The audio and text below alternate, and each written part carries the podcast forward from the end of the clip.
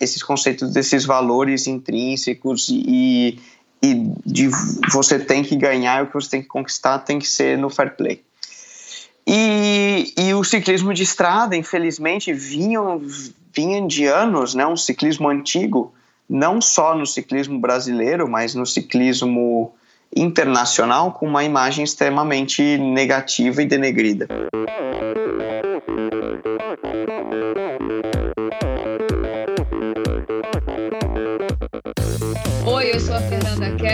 Eu sou João Amoedo. Sou Poliana Kimoto. Aqui é o Murilo Fischer. Aqui quem fala é Ronaldo da Costa. Olá, sou Henrique Avancini.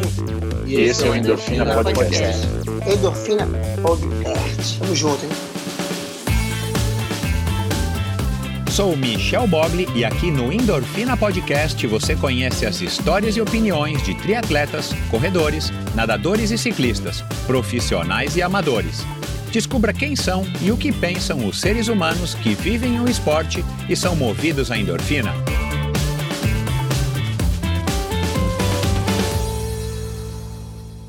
Esse episódio é um oferecimento da Probiótica. Faz alguns meses eu fui chamado por alguns amigos para fazer um treino de 250 quilômetros entre São Paulo e Paraty. Eu não estou treinando quase nunca mais do que 100 quilômetros, mas aceitei o desafio, principalmente pela companhia e para eu me motivar e ter um objetivo aí no final do ano para estar tá treinando um pouquinho mais. Então me propus a fazer alguns treinos-chave até lá e chegar no treino minimamente treinado para poder concluir aí é, com orgulho. Bom, por N razões eu não consegui cumprir nenhum dos treinos-chave que eu havia proposto fazer, então confiei na minha base e na suplementação aí da probiótica. Fiz a primeira metade do treino comendo aí alguma, alguns sanduichinhos que a gente levou no, na van, e principalmente o carbap gel de banana e de morango silvestre, que são os sabores aí que eu mais curto.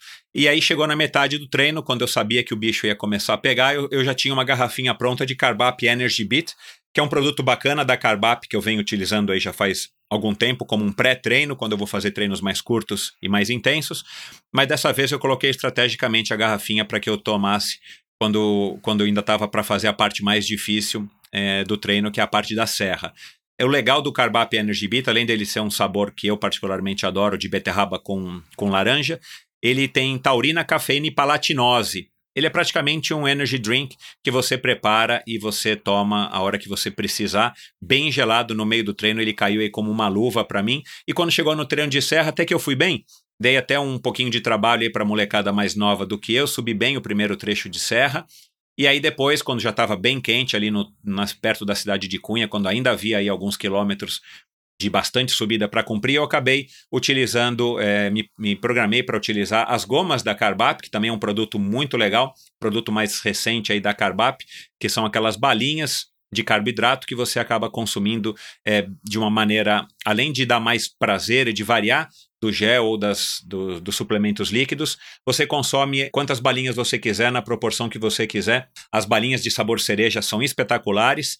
E aí você consome quando der, elas não colam. É, eu deixei elas abertas no bolso da minha, da minha camisa de ciclismo, elas não colam, elas não derretem, então elas se tornam práticas principalmente quando o calor já está já tá forte e você já está bastante suado. Então elas funcionam muito bem. Então a cada topo de subida eu, eu comia uma ou duas, tomava um gole d'água e descia mastigando e encarava a próxima subida. Eu acabei não conseguindo fazer os 250 quilômetros, é, o que me deixou um pouco desapontado, mas não era para menos.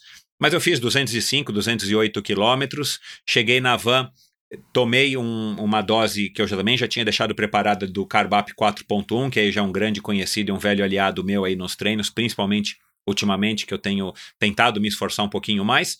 E aí, quando chegou no final do pedal, todo mundo fez os 250 quilômetros, já estava tomando aí uma, uma garrafinha com bastante gelo de whey, com, de chocolate com menta, que é o sabor também que eu mais curto.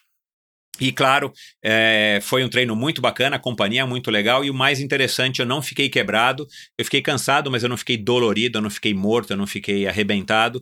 Passou aí dois, três dias de, de treinos de recuperação ativa, eu estava inteirão para poder continuar aí minha sessão de treinamentos e agora estou animado aí para começar o ano com, com grandes objetivos que já já vou revelar para vocês. Agora você não precisa levar em conta o meu testemunho, se você não quiser, você pode ir atrás de, de pessoas mais gabaritadas para falar sobre a probiótica, como por exemplo os meus convidados e amigos que já tiveram por aqui, os triatletas Pamela de Oliveira e o Santiago Ascenso. É, mas também a Jade Malavase, que é oito vezes campeã brasileira, medalhas de prata e bronze no Campeonato Mundial de Ciclismo Paralímpico, uma excelente atleta, ou a jovem Vitória Farabolini, campeã brasileira dos 10 km na maratona aquática. Ou ainda a grande Susana Schnarndorf, nadadora campeã mundial e medalhista paralímpica do Rio 2016, ex-atleta de ponta e uma grande pessoa. A Probiótica é patrocinadora oficial do circuito Ironman Brasil, 3-Day Series 2020 e Letap Brasil 2020. Anota aí, probiotica.com.br, vai lá, entra, conhece todos os produtos, tem uma infinidade de produtos, aminoácidos, todos os tipos de whey, whey vegano e, e enfim, é, uma quantidade enorme de produtos, além desses produtos da série Carbap, que eu mencionei aqui, inclusive a goma de Carbap. E você também pode comprar todos os produtos da probiótica no site da Quality Nutrition, que é qualitynutrition.com.br, ou nas três lojas físicas do Kim aqui em São Paulo. Dá uma passadinha lá que você vai se surpreender com a quantidade, a variedade, o atendimento e o preço. Esse episódio é um oferecimento da Garmin. A Garmin é a maior fabricante de GPS esportivos do mundo, com precisão e durabilidade incomparáveis. Uma linha completa para te acompanhar nos treinos e competições. Equipados com a mais avançada tecnologia, a Garmin oferece medidores de frequência cardíaca direto no punho que dispensam o uso da cinta. Conheça os diversos modelos das linhas Forerunner, Edge, Phoenix e Instinct. Só com um Garmin você tem acesso também a Connect IQ, uma loja com uma infinidade de apps gratuitos que você pode baixar no seu dispositivo compatível. Lá você pode, por exemplo, personalizar o mostrador do seu Garmin, saber quando o Uber chegou e principalmente ouvir o Endorfina, qualquer outro podcast ou sua playlist favorita através dos apps Deezer e Spotify. O que pode ser melhor para te inspirar enquanto você monitora o seu desempenho e curte o seu esporte? Compre seu Garmin nos vendedores oficiais em até 10 vezes e receba a garantia exclusiva de um ano. E você, ouvinte do Endorfina, pode comprar agora o Garmin que você tanto quer com um desconto exclusivo.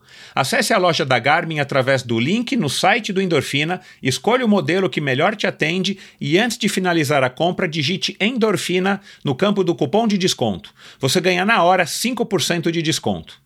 Procure pelo logo da Garmin no lado direito do site endorfinabr.com, clique nele e você será direcionado à loja da Garmin e terá acesso ao desconto. Aproveite para começar o ano com o que há de melhor e mais moderno no mercado. Quem é atleta opta por Garmin. Promoção válida por tempo limitado. Consulte termos e condições no post desse episódio no meu site endorfinabr.com. Olá, seja bem-vindo a outro episódio do Endorfina Podcast. Obrigado a vocês aí pelo apoio, pelo feedback, por todos vocês aí que participaram da, da promoção do Crazy do Cerrado, Crazy Cerrado Team, que eu lancei semana passada, uma promoção relâmpago com o Vini Canhedo, convidado da, da semana passada. Obrigado a todos vocês que estão chegando ao Endorfina agora, que chegaram através do Vini Canhedo e que estão chegando agora através do episódio de hoje do Nicolas Sessler. É um tema aí hoje mudando aí de novo de esporte, um tema é, bacana, é, aliás que me deixou muito contente. Eu de fato desconhecia o Nicolas e fui apresentado a ele pelo Caio, um ouvinte que me recomendou e que me alertou. Aliás, eu, eu agradeço a todos vocês que têm enviado sugestões de convidados. Eu tenho né, trocado figurinha aí com vocês e estou acatando aí a maioria das sugestões e as que eu não consigo acatar agora estão anotadas para um futuro próximo. Como eu disse, eu estou com muitos episódios na linha e muitos convidados interessantíssimos, não somente já gravados, mas convidados aí que eu estou gravando episódios e vocês vão não perdem por esperar. Mas enfim, uma grata surpresa porque o Nicolas é de uma safra nova, de uma geração nova. Ele tem, quando ele nasceu, eu estava fazendo o meu primeiro Race Across America em 94 a gente fala um pouquinho disso aqui também. E ele é um cara é, que veio do mountain bike e migrou para o ciclismo. Ele vai contar aí como é que foi essa passagem, por que, que ele mudou. É, bem ao contrário do que foi o Colucci, né, que teve uma experiência no ciclismo, mas que por conta de toda a, a fama, né, do fardo, vai que o que da mancha, que da sombra que o ciclismo carrega, o, o o, o Kokuzi, ele resolveu é, migrar para o mountain bike e o Nicolas, ao contrário, ele resolveu arriscar a carreira é, de, depois de mountain bike, ele resolveu arriscar a carreira como ciclista, está lá correndo na Espanha é, para uma, uma equipe profissional. E aí a gente conversou, é um cara super bacana, inteligente, esclarecido. A gente conversou do início dele em Ribeirão Preto, ele é de lá, na estreia nas competições, o incentivo do primeiro patrocinador, que foi a Scott, né, o Giancarlo e o, e o Rafael.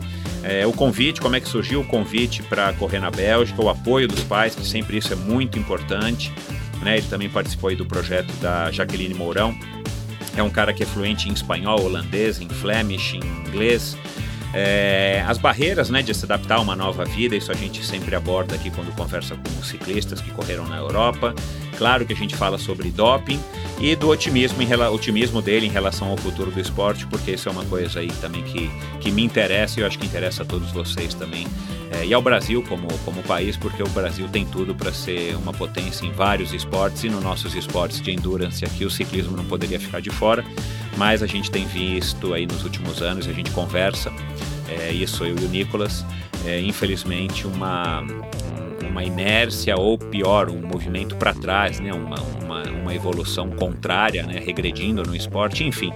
Muitos, muitos, muitos assuntos polêmicos, muitas coisas legais com esse cara bacana que é o Nicolas Sessler. Vamos lá para mais um episódio do Endorfina, é, hoje falando com o Nicolas de Ribeirão Preto.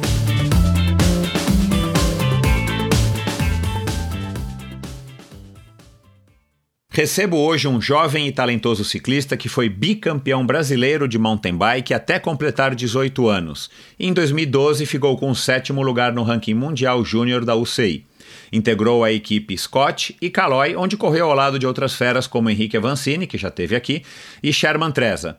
Em 2014, recebeu um convite para correr na Bélgica e lá ficou por três temporadas até ser aconselhado pelo seu treinador a tentar a sorte no ciclismo de estrada, pois lhe faltava a explosão necessária para competir no alto nível do mountain bike.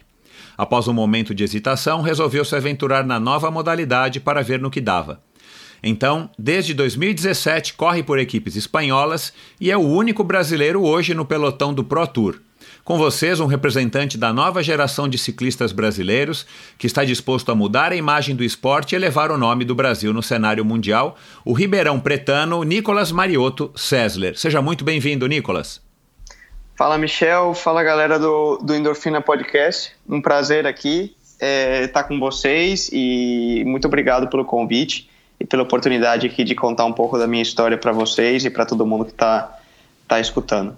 Espero vai... que todo mundo goste. Vão, vão gostar e vai ser um bate-papo legal e, e isso foi um dos motivos que eu, na verdade, eu acabei te conhecendo faz pouco tempo, até por uma sugestão de, de um ouvinte, Caio, um ou dois, né? do Caio, é. é e, e, o que eu acho bacana, claro, além de você com certeza tem histórias aí legais, mas eu acho que isso que eu falei agora no final é, na, na, introdução, né, a respeito aí da imagem do ciclismo e tal. Eu, eu, tô, eu tô curioso para ouvir a tua opinião e como você já me contou que no, no começo você também hesitou um pouco quando, quando lhe surgiu aí a possibilidade ou esse aconselhamento do teu treinador a estar tá mudando para o ciclismo de estrada ou experimentando o é. ciclismo de estrada por conta da imagem do ciclismo, aí não é da imagem do ciclismo brasileiro, mas o ciclismo brasileiro infelizmente também divide essa imagem de um ciclismo manchado, um ciclismo né, que tem aí um fardo enorme por conta dos diversos escândalos de doping que, que já foram maiores, mas que continuam. E, e o Cocuzzi, eu não sei se você ouviu, mas o Luiz Cocuzzi, ele disse que não quis correr na, no ciclismo de estrada, porque ele começou inverso de você, ele começou no de estrada e depois ele achou melhor ir para o mountain bike justamente pra, por conta da imagem e tal. E o Cocuzzi, embora seja mais velho do que você, né? Vocês são, enfim, bem mais jovens do que eu e bem mais jovens do que a grande parte ou de que, do que todos os ciclistas que já passaram por aqui, os grandes campeões aí brasileiros e os grandes representantes que viveram nessa época e que têm opiniões distintas e mas o consenso é e a minha opinião pelo menos é que é, é difícil a gente acreditar no ciclismo é, hoje por conta do que, do que é, passou e do que a gente ainda acaba vendo. Mas eu quero deixar esse assunto um pouquinho mais para frente, porque vai ser um assunto mais cabeludo. Mas vamos começar para que as pessoas que por acaso não te conheçam é, passem a entender aí como é que você foi apresentado ao ciclismo. Você é de Ribeirão Preto, como eu falei, né? Você tem 25 anos. Quando, quando você nasceu, eu estava fazendo o meu primeiro Race Across América. E... Olha só. é, eu nem me acho tão velho assim, mas para você ver como, como enfim, o, o tempo, tempo, passa, passa exato. E meu Deus do isso céu. Isso é bom sinal. É. Isso é bom sinal. Eu tinha, é, eu tinha em 1994 eu tinha 25 anos também, 24 a anos. Minha idade. É, isso aí. É, então assim, meu Deus do céu, tinha um pique, um fôlego que tá louco. Então aproveita, garota, aproveita. Mas vamos lá. É, você começou a pedalar com 10 anos e, e conta aí como é que foi esse comecinho aí e tal, a história do, do, do, do caminho da fé e como é que você é, de uma brincadeira, ou enfim, né, a bicicleta nessa idade pra gente é, um, é, uma, é, uma, é uma delícia, porque é só brincadeira, né? Não tem é, sofrimento, como tem não que tem ser, nada. né? Como, como tem, tem, que, que ser. ser. E como é que você aí sim começou a competir? Exato. Então, é uma, uma curiosidade, né? Realmente eu comecei a pedalar, a andar de bicicleta, pode-se dizer, né? Exato. É, com 10 anos, aqui, aqui na região de Ribeirão Preto, um amigo, através do, do meu pai e, e, de um amigo dele, esse, esse amigo ele sofreu um acidente de moto, rompeu o ligamento cruzado, teve que fazer cirurgia, aquele é, muitas pessoas acabam sofrendo essa lesão é, e ele precisava emagrecer. Em função do joelho, ele não podia fazer outro esporte que não fosse a bicicleta para perder peso. É, meu pai também estava vindo de uma época complicada, também precisava perder peso e tal. E a gente começou a pedalar. Nesse esquema curtição mesmo, sem ter noção do que, de onde você está se metendo, vamos falar. Logo, a gente decidiu é, entre nós que a gente queria fazer o, o caminho da fé. Um, isso na época eu ainda tinha, eu ainda tinha 10 anos, era em 2004, se não me engano, tá?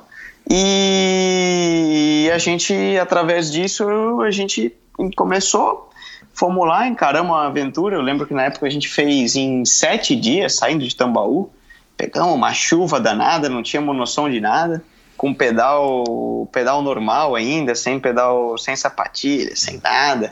É aquele perrengue gostoso, vamos falar. E daí é uma frente, aventura, né? Literalmente uma aventura. Exatamente. É aquele, aquela aventura que você nunca esquece, fica marcada, né? E, e assim foi o, foi o início. Logo no ano, é, no ano seguinte, é, eu comecei a, a competir né, eu nunca esqueço, foi um, foi um interestadual em Vinhedo, aí próximo de, de São Paulo, na época era organizado pelo Silveira, que é o Silveira é um organizador de eventos que é aqui de Ribeirão também, e ele incentivou que, que nós fôssemos, e eu fui correr na categoria na categoria Interkids, e coincidentemente eu ganhei a corridinha, eram, não sei, é, 7, 8 quilômetros ali em volta do parque, mas aí já, já acho que eu senti aquele sabor da vitória logo na logo de cara e, e, então desde que eu me lembro, desde que eu me conheço por gente, vamos assim dizer, eu, a bicicleta tá, tá presente na, na minha vida. Agora, Nicolas, é, o caminho da fé, eu, eu não fiz esse trecho inteiro aí que você falou de Tambaú, pelo menos eu não me recordo, mas eu já fiz não. o caminho da fé. É, eu já fiz o caminho da fé, eu não lembro agora de onde que eu saí. Águas mas, da Prata, você, você saiu, é, que é o tradicional. Provavelmente, provavelmente, eu lembro desse nome. Enfim, e, e, fui até Campos do Jordão. Eu não fui nem até Aparecida, eu fui só até o topo da ah. serra, vai. E, e, cara, enfim, acho que foram dois dias ou três dias, eu não, não lembro mais a quilometragem, já faz alguns anos. Mas, cara, é um pedal exigente, né? Tem trechos mais ou menos técnicos, depende também se você pega com mais chuva, com menos chuva e tal. Agora, com 10 anos de idade, você fazer 7 dias, não importa a quilometragem, que você tenha pedalado 20 por dia, sei lá quanto. É, você pedalou bem mais, provavelmente. Mas já é, já é, cara, alguma coisa assim, bem, bem, no nível bem avançado. Como é que o teu pai conseguiu? Como é que o amigo do teu pai, é, com o joelho, hum, sei lá, se recuperando, também conseguiu? E, e, e se nessa, nessa tua é, experiência você provavelmente você não ficou traumatizado, né? Porque você continuou pedalando, mas assim, como é que você lidou, cara, com essa experiência de, de, de passar o dia inteiro num perrengue? Enfim, por mais legal que seja, te cansa, né, cara? Sol, chuva, como é que foi? Porra, É, cara, eu acho que na realidade é aquele famoso a gente não sabia é, a bucha que a gente estava se metendo. a gente não tinha nem noção do da onde que é, da cova da onça que a gente estava entrando ali. É, eu lembro, inclusive a gente pegou muita chuva nos primeiros dias e no primeiro dia esse trecho que para quem já fez vai conhecer sair de Tambaú e vai até chegar em Águas da Prata é um trecho mais rolado ainda que não tem muita não tem muita serra. E aí aquele famoso erro de principiante, eu lembro que no primeiro dia a gente saiu e a gente foi até São Roque da Fortuna, eu acho que eram coisas assim, uns 110, 120 quilômetros logo de cara. E chegamos arrebentado de noite, empurrando, porque começa um trecho duro depois. E eu lembro dessas serras serem, assim, infinitas. Então eu lembro que no primeiro dia a gente pedalou aquele famoso erro do, do principiante, né? Se matou no primeiro dia. O segundo dia, é, a gente deve ter feito de novo 20 quilômetros, porque estava todo mundo arrebentado, e o terceiro dia também. Aí depois, a partir do quarto dia, eu lembro que a gente começou a entrar numa, numa dinâmica melhor e, e, e encaixando. E passava o dia em cima da bike e, e, aquele sofrimento. Eu não vou lembrar dos detalhes realmente, porque eu era muito novo. Uhum. Eu lembro que marcou muito foi esse primeiro e o segundo e o terceiro dia. Inclusive porque descendo alguma serrinha, eu lembro que aquela coisa, né? Moleque novo, tava também um filho desse amigo, o, o Fábio, que era um pouquinho mais velho que eu. E aí na, na descida nós dois, aquela coisa, né? Não tem noção do perigo se jogavam os dois, né? E, e eu caí no segundo dia e lembro que fui com a cara no chão. Inclusive, chegando em, a gente chegou em Águas da Prata, a gente teve que andar menos esse dia porque eu tive que ir no hospital, que eu tinha trincado o nariz. E, Caramba, meu. E, é, sem, no, sem noção mesmo. E, então, mas curioso, né, cara? Porque assim. É... Cara, você, você poderia ter ficado tão traumatizado ou, ou, tão, enfim, estafado que você poderia ter, tipo, enfim, cara, pedalar não é uma experiência tão legal. Você já pedalava em Ribeirão Preto assim, né? Pedalava, andava de bicicleta, como você falou, gostei desse termo. Você já andava de bicicleta, né? Não foi, tipo, o primeiro contato mais sério que você teve com bicicleta. Já usava bicicleta para ir para lá e para cá em Ribeirão? Sim, sim. Aqui no bairro, aqui onde a gente morava, inclusive com esse, com o Fábio, que era o filho desse, desse amigo do meu pai, a gente tinha no, no terreno de casa, nós fizemos uma pistinha de, de dirt jump, ficava a tarde inteira lá brincando, se esborrachando. É, então, sim, já tinha um contato, um, um, a bicicleta já estava presente na nossa vida, não foi uma coisa assim, resolvemos sedentário, nunca, andou, nunca montou em cima da bicicleta e resolveu fazer amanhã. É, a gente como eu falei, a gente andava de bike, aquela coisa aí na ciclofaixa, esse tipo de, de contato. E claro que quando a gente se propôs a fazer o caminho da fé, é, a gente já levava uns seis meses aí começando a fazer pedais mais longos aqui na região e coisa, coisa nesse, nesse sentido. É, umas, umas pedaladas de final de semana também, né? Não era nada como um treino orientado nem nada. Né? Não, não, total, exatamente. É. Tá. É, é, é, bem isso. Ia lá, falaram, ó, oh, sábado tem um pedal que sai ali da, da esquina. Tá. É, com o Zé das Couves. Ah, vamos lá ver qual é que é. E era meio nesse, nesse esquema. Ah, tá, tá. Bom, é... E aí, da, e, e, aí você disse que logo foi para Vinhedo no, participar de uma prova. Aí, aí, como, é que, como é que surgiu essa história de tipo, ah, então vou correr? Foi o teu pai que te animou? Foi o amigo do teu pai? Foi outro alguém? E, e, e por que que te recomendaram participar de, de competição? Já tinham des, é, percebido que você era um garoto, moleque, né? É, resistente, você tinha jeito para o negócio? Como é que foi? Cara, foi, na verdade, sempre veio de mim. É, eu acho isso, eu tenho, eu, eu, eu falo eu sou muito grato a, ao apoio que eu sempre recebi da minha família e dos meus pais, porque independente do que eu escolhesse na vida, eu sempre tive o, o respaldo deles e essa confiança por trás, de, de fosse o que fosse, eles estavam é, lá para me apoiar, contanto que fosse uma decisão pensada e lógica.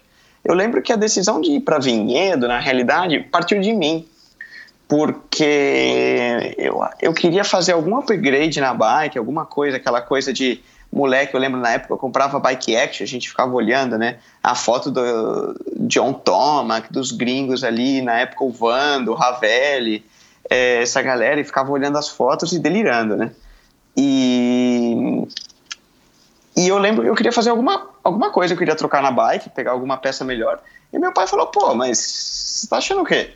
É, dinheiro não, não nasce em árvore, né? Por, que, por que você precisa de uma bicicleta melhor, tal, você nem corre, não, não quer nada.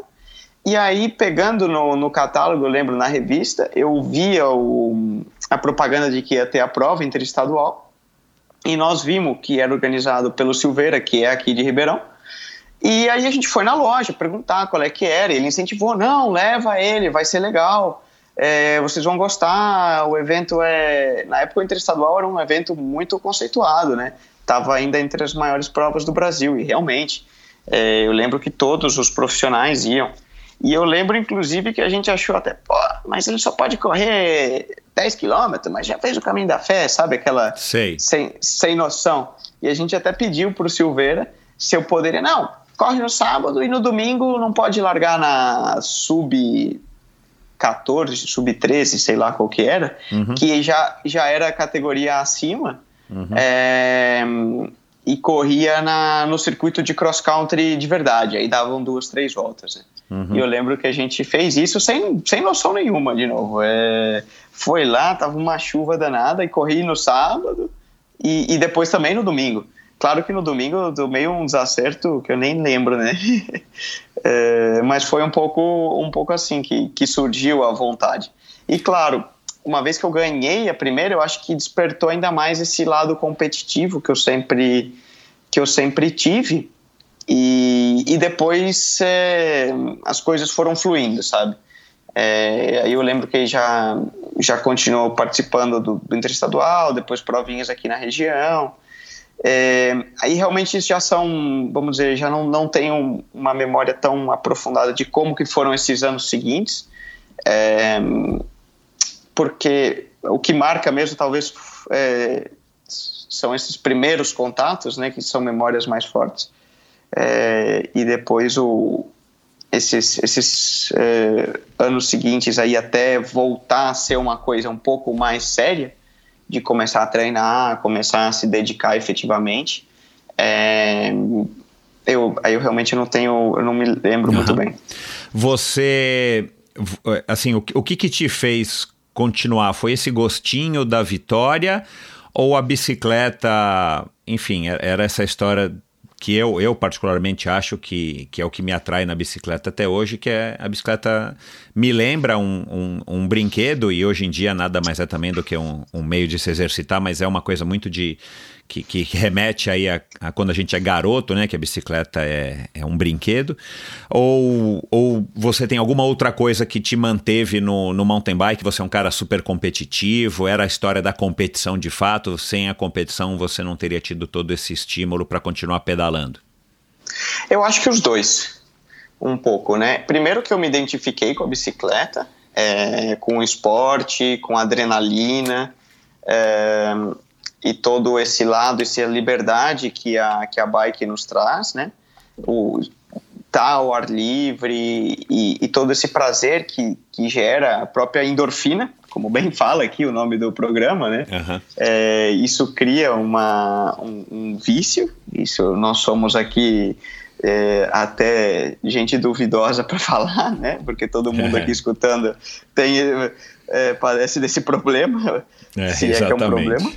E também é o lado competitivo, isso inegável. É, minha mãe até sempre fala né, que eu sempre fui, desde que sou um bebezinho, minhas brincadeiras sempre foram ver quem chegava primeiro, brincar de carrinho Fórmula 1 e que tinha que ter um campeão e sempre teve esse lado da competição.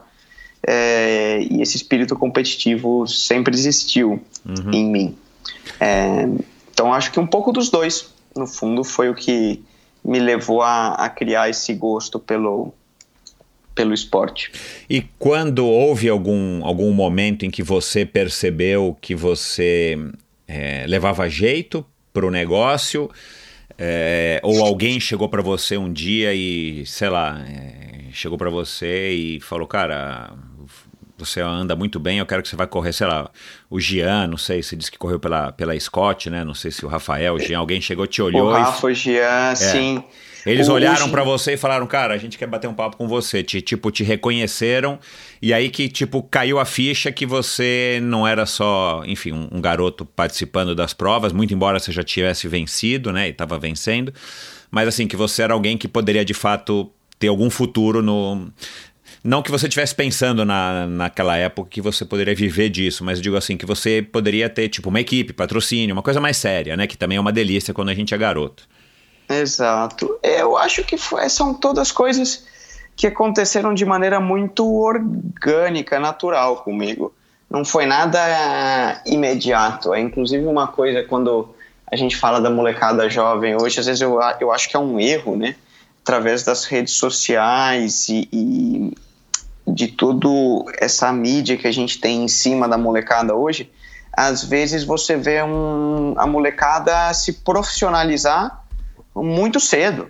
E um- você vê um moleque de 15 anos postando no, Facebook, no, no Instagram, justificando, agradecendo os patrocinadores porque ganhou ou deixou de ganhar. Uhum. Cara, isso é ridículo pra mim. É, porque com 15, 16 anos, até. é, meu, tem que ser uma brincadeira que pouco a pouco vai se tornando uma coisa mais séria, sabe? Uhum. É, e eu acho que respondendo a tua pergunta foi tudo um pouco. As coisas. é, aquelas coisas que você não explica. Foram assim, cara, uma coisa vai depois da outra. Eu lembro que sempre foi assim. Sempre teve essa questão de ser um pouco pioneiro dentro do que, do que eu fazia. Pô, com 10 anos você fez o Caminho da Fé, aí os, os organizadores do Caminho da Fé, eu lembro que a gente encontrou eles enquanto a gente fazia, ele falava, porra, um moleque de, desse tamanho fazendo o Caminho da Fé, nós nunca vimos isso. Uhum. É, sabe? Depois com as competições e quando começou pouco a pouco. E, e eu lembro também que na época, quando eu comecei a querer correr mais, como eu falei, é, eu tenho a sorte de sempre ter tido o apoio da minha família é, e eles sempre me apoiaram em, em todas as decisões mas de um até um certo ponto. Por exemplo, quando eu comecei a querer falar, não, eu quero correr, sei lá, Copa Internacional, quero ir pro brasileiro, não sei o quê. Meu, meu pai falou, olha, legal, nós estamos com você e eu vou te apoiar, eu vou com você para as provas, ele sempre foi. É, apoiar, duas- apoiar, apoiar também quer dizer, apoiar bancar, né? Porque no começo a gente começa com um pai trocínio, né? Sim. E, mas de certa forma não. Aí que entra. é, ele falou: olha, eu vou te apoiar, mas eu não tenho condição de, de pagar. Uhum. Tá? É, você conhece a nossa realidade. é, eu posso ir, eu disponho do tempo, você já tem tua bike e tal. Mas o que você quiser fazer de viagem, você vai ter que correr atrás para. Claro que eu vou te ajudar, o que a gente puder, Uhum. mas você vai ter que correr atrás também e ver o que você consegue levantar de dinheiro. Claro. É, porque a gente não dá conta de, de fazer essas. Pô, cara, é, todo mundo sabe a realidade e fica caro. É. Você pegar o carro, sair viajando o Brasil afora, hotel, não é uma coisa assim, né? É, fácil. E na época a gente não passava uma, uma situação financeira, digamos assim, é, nunca passa, passamos necessidade, graças a Deus, sou muito grato. Sempre teve tudo, mas também não, não dava para sair gastando. É. Então isso O incentivou que, que, meu pai. que, que falou, teu "Olha, pai, que, que teu pai faz ou fazia? Meu pai é engenheiro mecânico e minha mãe é Ah, tá. arquiteta. Ah, legal. É, então, as regras em casa sempre foram muito claras. Primeiro, estudos não pode falhar em nenhum momento. É, então, a escola nunca pode, em nenhum instante, deixar de, de aparecer e de vir em boas notas. E segundo, foi justamente isso: olha, eu não posso bancar tudo, você vai ter que correr atrás. Uhum. Então eu lembro através disso, é, já com 14, 15 anos, é, me, eu fui meio que, não obrigado, né? Mas foi uma maneira que eu, e eu sou muito grato a isso, de pô, eu fui atrás de montar um projeto de patrocínio, é, de aprender como que se montava, apresentar. Eu lembro de, de eu indo na, na minha escola que eu estudava, pedindo apoio, depois de um outro amigo que tinha uma loja de carros é, aqui em Ribeirão, de carros usados e que pedalava. Cheguei, botei o projetinho para ele. É, o próprio Silveira me apoiou na época, ele, ele dava manutenção na bike, me dava as inscrições. Então, um, um outro fez a camisa para mim, um amigo fez o layout, jogou os patrocinadores. Então, eu lembro que sempre existiu esse incentivo em casa e eu tive que correr atrás de, de fazer a coisa acontecer. Então, eu fui peguei 500 reais com um, a escola me deu é, 300, 400 reais, o, o Silveira me dava a manutenção da bike e inscrição, o outro fez o uniforme, junto um pouquinho. Claro que meu pai eh, ajudava muito, né, e, e, dispunha do seu tempo e também tinha que ajudar financeiramente, uma coisa uhum. normal, mas uhum. surgiu essa ideia do projeto. Através disso, então, que eu conheci o Jean e o Rafa, é, quando buscava patrocínio, de aumentar. E eu lembro que o Jean influenciou muito na minha, na minha carreira. É, e na minha vida e na, na, criação do meu caráter, eu acho, né? Porque nessa fase de 15, 14, 15, 16 anos, nós ainda estamos em, em formação. Total. E, e, essas influências externas impactam muito. E eu lembro que ter entrado para para parceria com o Jean foi uma experiência incrível. Porque de repente, pô, com, com 15 anos de idade, eu passei a ter contato com, com o Odair, com o Vando, que estava entrando na equipe também, com o Ravelli.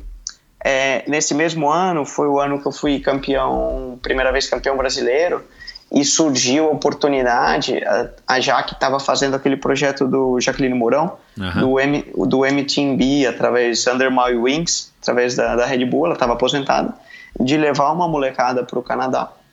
E como através do Jean, da parceria que o Jean e a Jaque, da confiança que um tinha com o outro, eles abriram essa porta para que eu fosse para que eu fosse.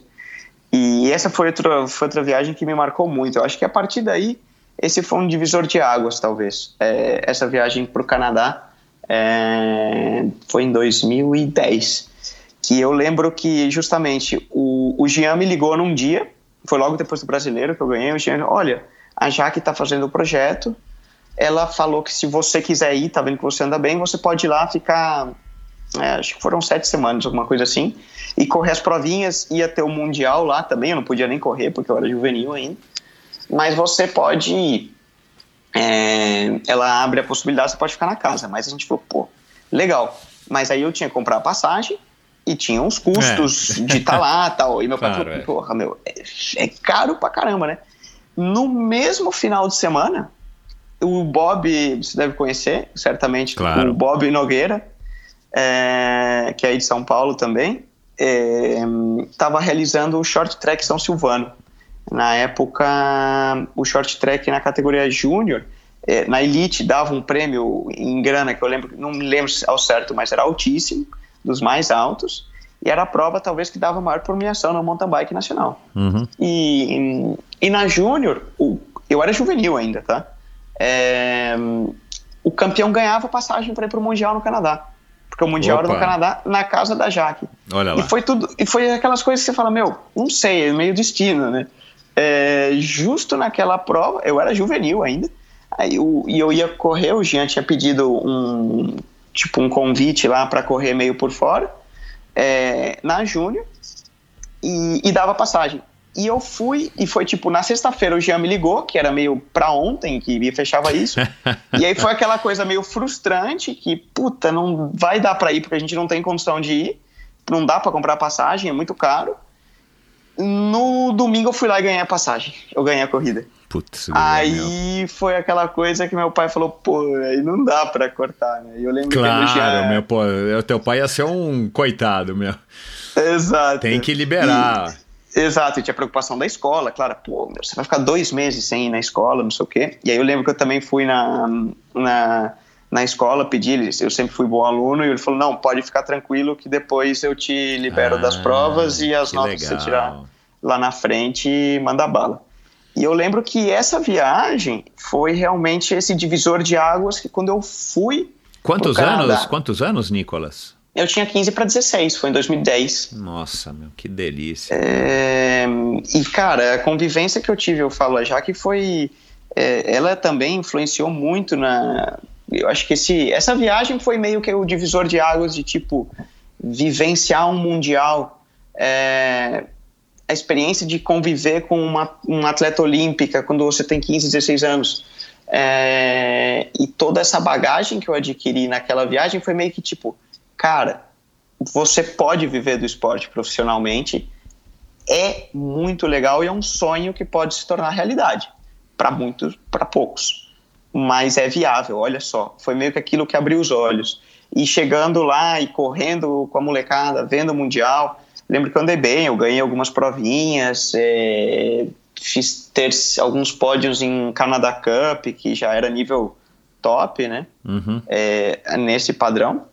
É, e foi meio que isso que. Essa viagem foi o, aquele momento que caiu o clique. É, vamos dizer que, cara, eu posso ser ciclista. É, é uma profissão, vamos falar que até então acho que nunca Nunca tinha parado para pensar que, nisso. O que, que, que você queria ser nessa época? Você já tinha alguma ideia? Sei lá, você queria ser engenheiro igual o teu pai? Você tinha aí já alguma pista? Sim, eu queria fazer, quando eu estava no colegial, eu sempre gostei muito, eu queria fazer engenharia de produção ou, ou administração, algo assim, para trabalhar na área de finanças, banco. Aham. É, nesse, era um pouco aquela ideia que como moleque você não tem muita noção da vida, né? Claro, é. É, mas tinha um pouco, sempre tive pensado nessa linha. Uhum. Você, É. você, é, você tinha que ir bem na escola, era uma, enfim, um, um acordo que você tinha em casa, mas to- todo pai, com raras exceções, quer que o filho vá bem na escola. Você era um cara, tipo, super estudioso, CDF, você estudava Um pra pouco. caramba, ou, ou você, enfim, aprendia de uma maneira fácil? Eu sempre fui meio. Eu não vou falar que era CDF estudioso que passa. Eu nunca fiquei. Eu sempre fui de estudar na véspera e tal. É, Mas eu sempre fui dos, dos melhores da sala, sempre Aham, tá. tive esse lado também. Uhum. Inclusive, eu lembro que na época do Canadá, com a Jaque e com o Guido, a primeira coisa que eu pensei, eu falei: Meu, eu quero vir morar aqui. Então, eu vou fazer a facu aqui. Nós chegamos a olhar o que precisava para ser feito. É, em Quebec se falava, se fala, né? É, Francês. francês. E, e eu lembro, inclusive, que eu voltei dessa viagem no, no- nas férias. Eu já peguei para fazer um curso intensivo de francês. Que eu falei, não, já é a jogada. Preciso ter o francês fluente para voltar e poder fazer a facu em, no Canadá, porque aí eu uno o útil ao agradável e dá para dá para para ter esse apoio. O fato É. de você deixar teus pais, tua irmã, isso não era uma não era uma grande preocupação pra você essa história de sair de casa, enfim, na tua cabeça, né, o sonho de você ir estudar no Canadá e tal, não era uma coisa que te preocupava. É, eu acho que não. Eu sempre, re- eu, eu sempre percebi que se eu realmente quero ser ciclista, queria ser ciclista, que eu, que eu não podia, que eu não ia morar no Brasil. Uhum. É, que eu ia ter que sair de casa e, e tinha que e, ter e- isso e quem claro. que te disse isso? Como é que você descobriu isso tão, tão garoto?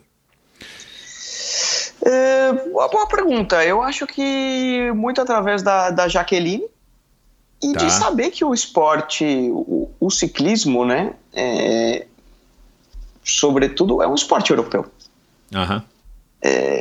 Essa que é a realidade, né? Uhum. As provas estão lá, os melhores do mundo estão lá. Na época a gente ainda não tinha um, um Henrique, um Avancini que servisse de, de role model, né? De, Uhum. de modelo para nós e de mostrar de exemplo de que, olha, um brasileiro pode chegar. Na época já que era referência Uhum. do nosso, de quem tinha chegado, de quem tinha ido mais longe no nosso, do nosso esporte e tinha ido para uma Olimpíada, tinha feito os melhores resultados em Copa do Mundo e ela estava lá Uhum.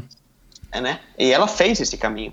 E mesmo um, um Henrique, se não me falha a memória, era justo o ano que ele estava indo no primeiro ano para para a Europa também e estava começando esse esse empreendedorismo, né? Uhum. E, e a gente, então, sempre tive meio que claro na cabeça, não sei porquê, de que se eu queria ser ciclista, eu ia ter que sair de casa, ia ter que sair do Brasil. Não- que não dava para ser ciclista aqui, entendeu? Que a gente sabe que é realmente o caminho, embora o, o Cocuzzi discorde disso, né, a grande maioria, quer dizer, todos os outros convidados meus ciclistas e ex-ciclistas também foram unânimes em dizer que o caminho mais curto para você ter sucesso ainda é através da Europa, não é nem Estados Unidos, nem Canadá, nem nada. No Não. ciclismo, né? Mountain bike, eh, eu acho que é mais Europa. Também. É, mountain é. bike também. É, E tá certo, mas por mais que o Cocuzzi fale que não, é, vai olhar o calendário dele. Uhum, Quantos meses ele passa na Europa? uhum, é, é, que ele tá correndo lá? uhum.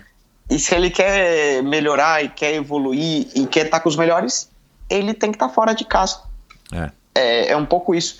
O que eu realizei foi que o quanto mais cedo eu conseguisse fazer do da Europa minha casa, melhor para mim, menos eu ia sofrer.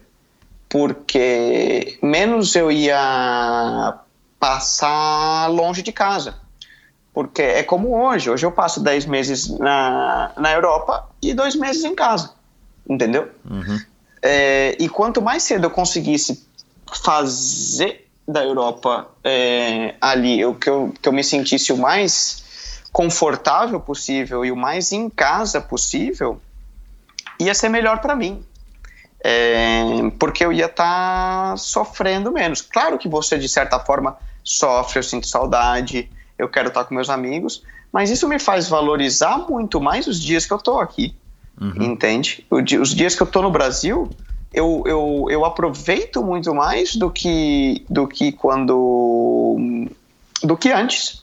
É, eu vejo. São coisas muito bobas, né? Mas eu chego em, em- lá em Ribeirão Preto, é uma região que faz muito calor. Não sei se você já foi. Claro, claro, E- muito calor. E eu muito. chego lá, eu, eu, eu fico até. Eu sinto aquele ne- negativismo. Não sei se é negativismo, mas a mania que nós brasileiros temos de sempre reclamar. Um pouco, né? Então você chega, você fala com a galera, pô, mas tá um calor infernal aqui, não sei o que, pá. É, E eu venho do inverno na Bélgica, que é aquele inverno tenebroso. Eu lembro dos primeiros anos, eu falava, meu, é, o calor tá lindo, eu nunca mais na minha vida vou reclamar que tá muito calor. Depois que você passa o inverno, tá, tá entendendo? Você muda um monte de. é, é, vários dos seus conceitos, né? É, é. O, o Nicolas, é, e aí você foi campeão brasileiro duas vezes, né? 2010, 2012. Em 2012 Isso. você já tinha 18 anos, foi sétimo colocado no ranking da UCI. Você ainda estava com a Scott ou essa altura você já estava com a Caloi? Porque você, você ficou, com a Scott Você ficou quatro tava. anos com a, com a Scott. E Isso. depois você acabou passando para Caloi, que foi teu último ano aqui no Brasil, onde você correu ao lado do Sherman e do Avancini. Exato, exato. É, bom, depois dessa viagem para o Canadá, com a Jaque, foi meio que aquele, como eu falei, bateu o clique de que eu podia ser é, profissional e de podia atingir coisas. E aí veio aquele momento como um júnior, digamos, aí realmente eu fe- fiquei sério, vamos falar. Eu vi que eu, eu fiz esse caminho de estar morando no Brasil, mas ficar viajando. Então fui correr Copa do Mundo na África do Sul, Canadá, Estados Unidos, fui para para a Europa duas, três vezes no ano, ou seja, meio que profissionalizei para conseguir esses resultados. Fui duas vezes pódio em Copa do Mundo, através do apoio do, do Gian, da, na época era o projeto da Scott Fittipaldi, e, e depois, logo no ano seguinte, o, o projeto do, do Gian era, foi, foi de 2012 para 2013, então passou o ano olímpico, o projeto ia reduzir, né? E surgiu a oportunidade de ir para Calói, a equipe estava começando, foi o primeiro ano da, que a equipe existiu, é, o Calói é, chamava Calói Elite Team na época, e eu já tinha, inclusive, no, no eu lembro, de 2012 para 13 eu tinha um convite para ir para essa equipezinha na Bélgica. Mas eu resolvi. Como é que surgiu esse convite? Ficar... Cara, aqueles encontros que você não sabe explicar na vida, né? Você. É, ali na zona de apoio, numa viagem, passando perrengue, aí outro. O, o manager dessa equipezinha belga também estava na viagem, viu a gente lá passando apuro, aquela coisa, né? Você vai meio sem estrutura, sei lá, cortou o pneu na véspera da prova, não tem outro pra porra, não sei o quê. Aquela bagunça. E aí o cara, não, tô, eu te empresto um aqui, e aí vai ficando aquela coisa que meio que na hora do apuro um, um, um ajuda o outro, né? E, e, vai formando essa, essa amizade. E aí daí surgiu o contato. E aí a gente foi em contato, e, e de 2012 para 13 ele já tinha me convidado para correr, mas é, na época eu lembro que estava é, surgindo o projeto da, da Calói e eu preferi ficar em casa também é, um, um, ano mais. Uhum. E... Esse convite envolvia grana e, e, e, você chegou a ganhar grana é, com a equipe da Caloi e da Scott? Ou ainda era. Sim, sim. Na, na Scott não, mas na Caloi sim, já era um contrato profissional. Uhum. É, eu lembro, com carteira assinada. Foi um projeto extremamente pioneiro na época. Eu acho que nós três na época éramos os únicos que tínhamos é, carteira assinada no, no esporte como um todo, mesmo se, se comparasse ao ciclismo de estrada, né? Uhum. Foi talvez fosse o início desse boom do mountain bike que a gente está vendo hoje, né? Uhum. É, dessa crescente que ele veio aumentando, foi nessa foi nessa fase. Aí 2012, 13, estava surgindo surgindo o Brasil Ride, a competição nacional estava começando é, já estava crescendo, já era uma prova referência e estava começando a aumentar o número de provas é, foi justo quando o Henrique estava começando a melhorar. Eu lembro que nesse ano ele ganhou uma prova na Alemanha e foi uma coisa hum, realmente extraordinária. Ninguém esperava. É, então foi quando o mountain bike brasileiro ele começou a dar aquela é, dar esse esse salto. Foi o início do salto que hoje a gente a gente vê é, aonde ele está aonde ele tá chegando, né? Onde a modalidade, como a modalidade, cresceu nesses últimos sete, oito anos, vamos falar. Você chegou na topou o convite, né? Depois de, desse, desse primeiro ano, você correu uma, uma temporada pela Calói, aceitou, resolveu sair do Brasil, aceitou o convite. Ah, você não viu, enfim, o, o que que te fez então aceitar? Você estava nessa, nessa equipe recém-formada, né, com dois caras que, que eram, que são talentosos até hoje, enfim. É, o que que te, o que que te fez depois desse um ano na Calói arriscar uma carreira na Bélgica? Foi essa vontade de sair realmente do Brasil porque você achava que, que, que era fora que você tinha que se fazer? Exato. É, tá. eu acho que 2013 foi um ano, foi meio aquele choque de realidade, sabe? Você sai da Júnior, tudo é lindo, você é o centro das atenções, é, você treina mais ou menos bem, você ganha a corrida e, e, tudo tá, tudo são flores. Eu entrei em 2013 na Caloi, foi meio aquele balde de água fria, né?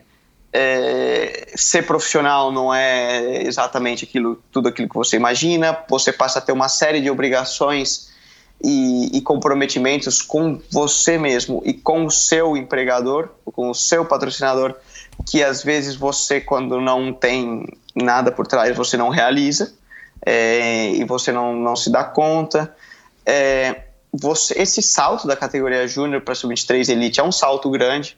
Então, de repente, você passa de ganhar tudo para não ganhar nada, uhum. vamos falar assim. Uhum. Então, e eu acho que foi muito bom é aquele choque de realidade, né? De você ver realmente. A gente tem que passar por isso de que o buraco é mais embaixo e de que você tem que se é. reencontrar. Crescer então, na marra, né? Crescer. É, exatamente. Crescer como, um, como ser humano, uns, como atleta. É. Tomar uns tombos para você melhorar lá na frente. E 2013 foi um pouco assim. Foi um ano que eu andei muito mal, eu peguei dengue, depois entrei em overtraining, foi aquele ano que saiu tudo errado, vamos falar no aspecto é, de performance, de expectativas, e, e, foi um ano até que eu me perguntava, puta, será que eu realmente quero isso para minha vida? Desculpa, desculpa o termo, né? Mas às vezes é aquela pergunta que você faz para você mesmo. Claro, é. E, e, e eu lembro que na, no final do ano, esse, esse belga ele voltou a conversar comigo e eu sempre tive um pouco esse, essa coisa eu vi que eu tinha possibilidade na, na faculdade que eu fazia de além de, de uma coisa a outra, pegar um intercâmbio, de certa forma, com tudo pago, sem precisar de bolsa, porque eu tinha isso através do, da equipe. E eu falei, cara, quer saber? Seja o que seja o que Deus quiser, vamos ver o que acontece. Eu vou meter a cara, vou para essa equipezinha. É, era uma equipe pequena, já aí já era um passo atrás nessa questão do salário. Eu não, não recebia nada, Uhum. é, vivia de favor lá. Dependia, por exemplo, esse ano o que eu fiz, tudo que eu juntei no ano da Caloi é, de reservas é, e, e outros anos e, e material foi meio meu capital de giro, né? O que me financiou para esse ano de aventura na Bélgica. Porque lá eu não ia receber, eu ia ter material, ia ter os custos lá, né? Uhum. Para as corridas lá e tal, mas não ia ter salário e tal. Na época ele, ele me conseguiu para morar, isso é muito típico no ciclismo belga, né? Uma família que te recebe durante o período que você está lá. É, é uma, é uma coisa muito típica, sobretudo de, de Flanders, que é a, a região onde eu fui morar. E, e falei, cara, quer saber? Eu não tenho nada que perder. Eu vai, vai agregar experiência de vida, eu vou vivenciar novas experiências. Eu não sei mais, é, eu estava meio em dúvida se será que eu realmente eu tinha a qualidade necessária para ser para ser ciclista, né? Depois desse primeiro golpe que você toma. E eu falei, eu vou, eu vou ver qual é que é. A oportunidade está aí, essas portas se abrem uma vez na vida. E Os teus pais te incentivaram também. A essa altura, os teus pais falaram, cara, vai, aproveita. De novo, é, meus pais sempre foram assim, aqueles. é, pensa na tua decisão. é, se você está consciente, analisou e realmente é o que você quer enfrentar, nós vamos estar aqui para te apoiar. Você tem esse porto seguro, né? E eu acho que isso sempre foi algo, foi o que talvez tem, é, até hoje me dá a segurança de tentar coisas novas e arriscar. Eu acho que essa segurança de ter um porto seguro e esse respaldo dos, eh, da família é chave, me dá essa, hum, essa confiança, essa base sólida para empreender, para tentar coisas diferentes. É, sabendo que se der errado, eu tenho um lugar para voltar, vamos falar. Legal. É, você tá falando isso aqui agora, né, cara? Eu tenho uma filha de 20 anos, é quase a tua idade.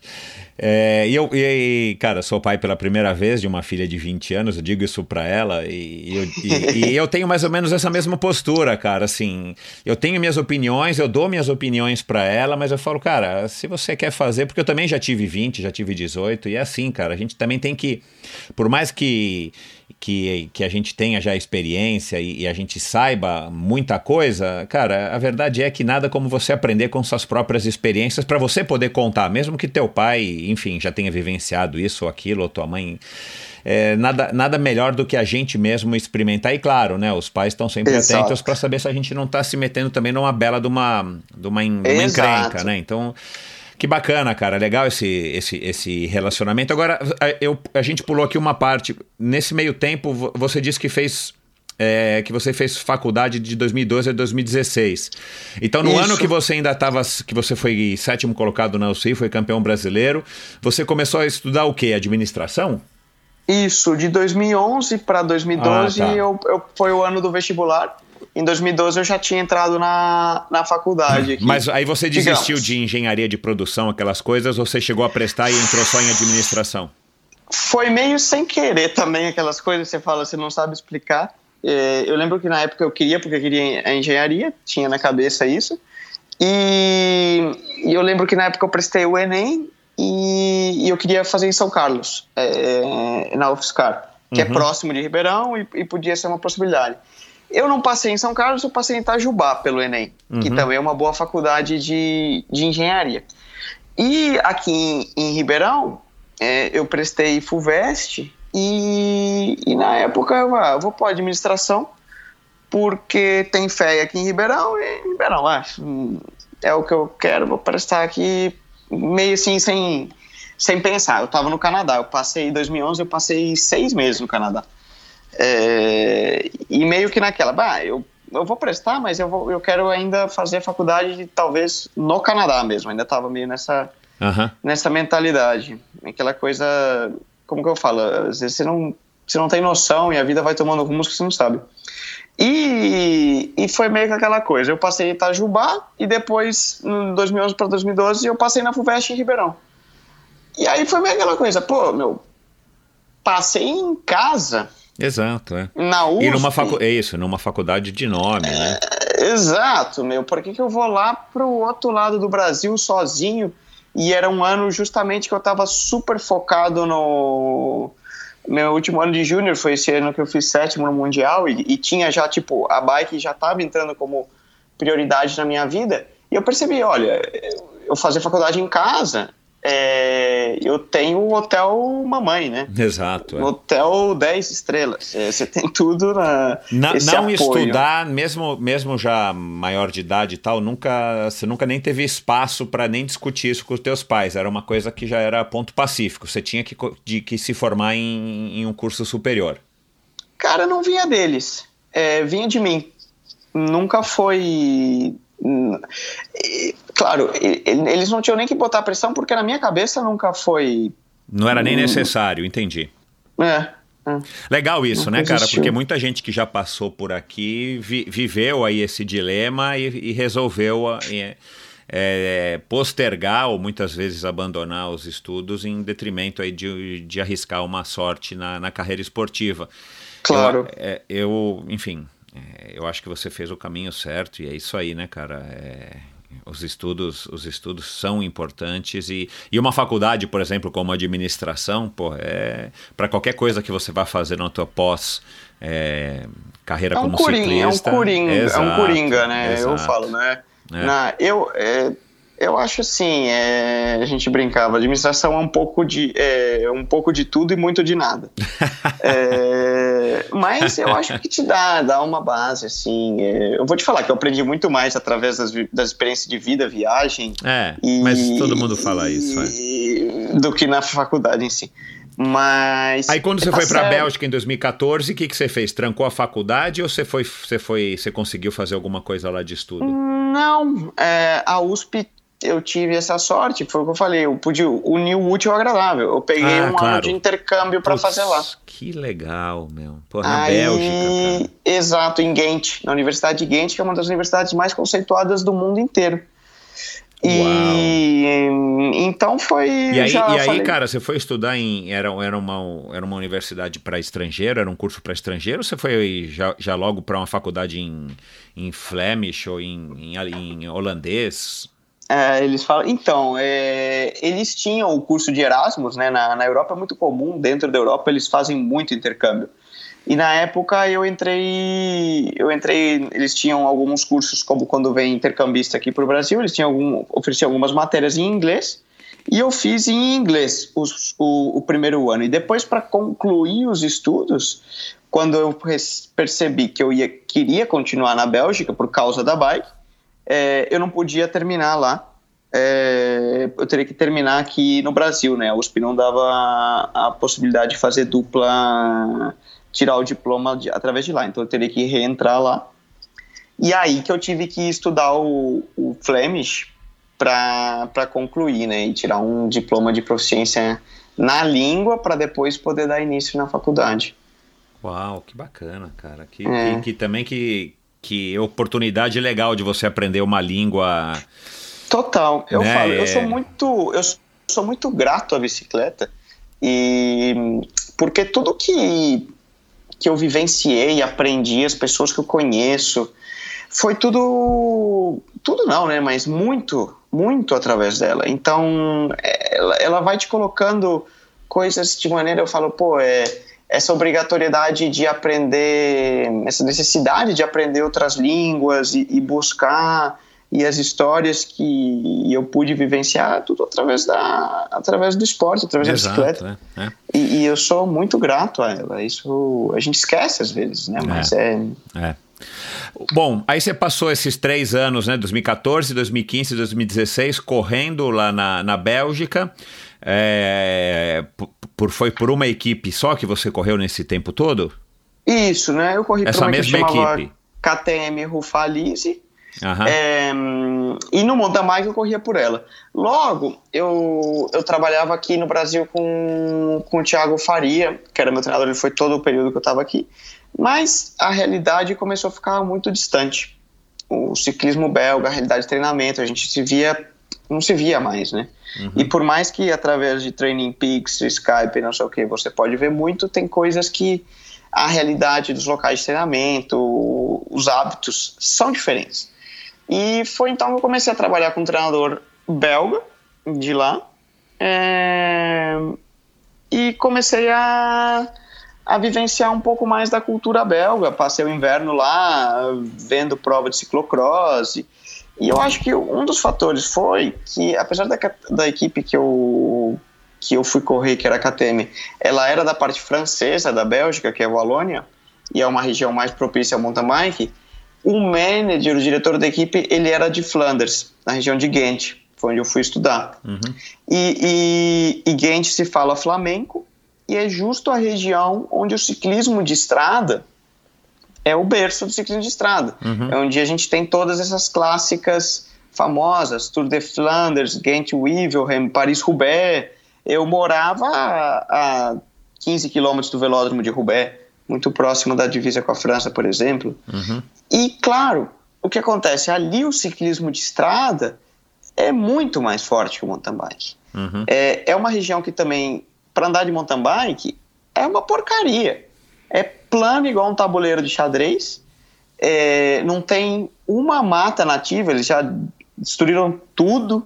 É, para onde você vai? É tem um milhão de estradinhas é, de pavê, de paralelo, ciclovia para todo lado, não sei o quê, mas para andar no asfalto. Uhum.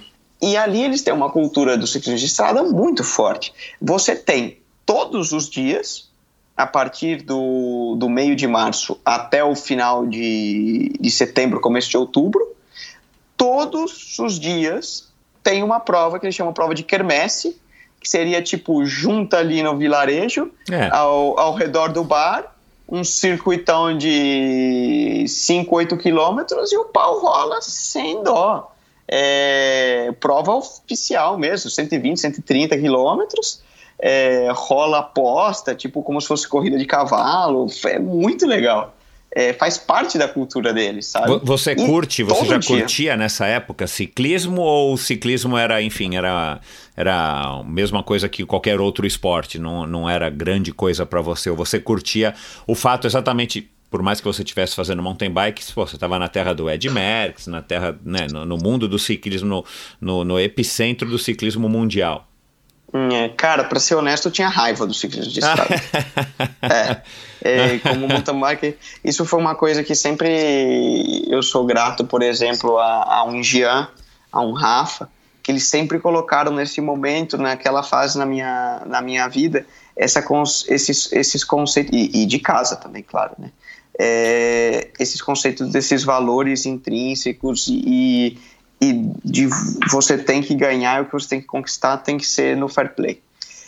E, e o ciclismo de estrada, infelizmente, vinha, vinha de anos, né, um ciclismo antigo, não só no ciclismo brasileiro, mas no ciclismo internacional, com uma imagem extremamente negativa e denegrida.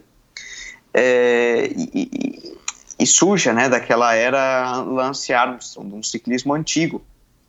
Então, quando surgiu, eu não gostava, não tinha nenhum contato, não tinha nem noção de quem era Ed Merckx, de quem era Fabian Cancellara, de quem era Tom Boonen, é, sabe? Não, não sabia não, e não queria saber. É, o que aconteceu? Quando eu cheguei na Bélgica, eu passei a entrar no, no epicentro do, da modalidade, né? E passei a ver essas, essas lendas. É como você, sei lá, você encontrar na rua o Pelé, sabe? Uhum. E tá, eu não gosto de futebol, mas você acaba, pô, é o Pelé, né? E, e você acaba se inteirando. E o, esse, quando eu comecei a treinar e conhecer um pouco mais, né? Abrir um pouco mais a cabeça, lá, esse treinador falou: oh, Você já treinou, tentou ciclismo de estrada?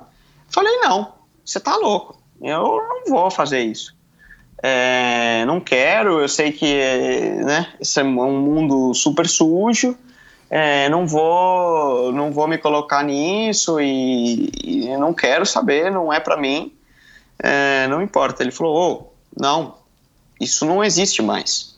Aqui na Europa, eu não sei como que é no Brasil, América Latina, não sei o quê, mas aqui, hoje, se você quer ser profissional no ciclismo de estrada, nas categorias de base e no ciclismo profissional, não tem mais margem para atleta assim.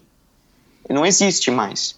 E ele era uma pessoa, ele, por exemplo, é treinador do, do Alaphilippe, é, é, é médico na, na Quick Step ele foi ele foi preparador do Johan Museu na época, que era o Leão de Flandres. Leão de Flandres, e na, né? na, e na época negra. Então, é um cara que sabia, não é nenhum bobo.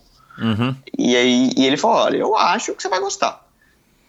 Os, começa aí, tem prova, você está em Flandres, tem prova todo final de semana.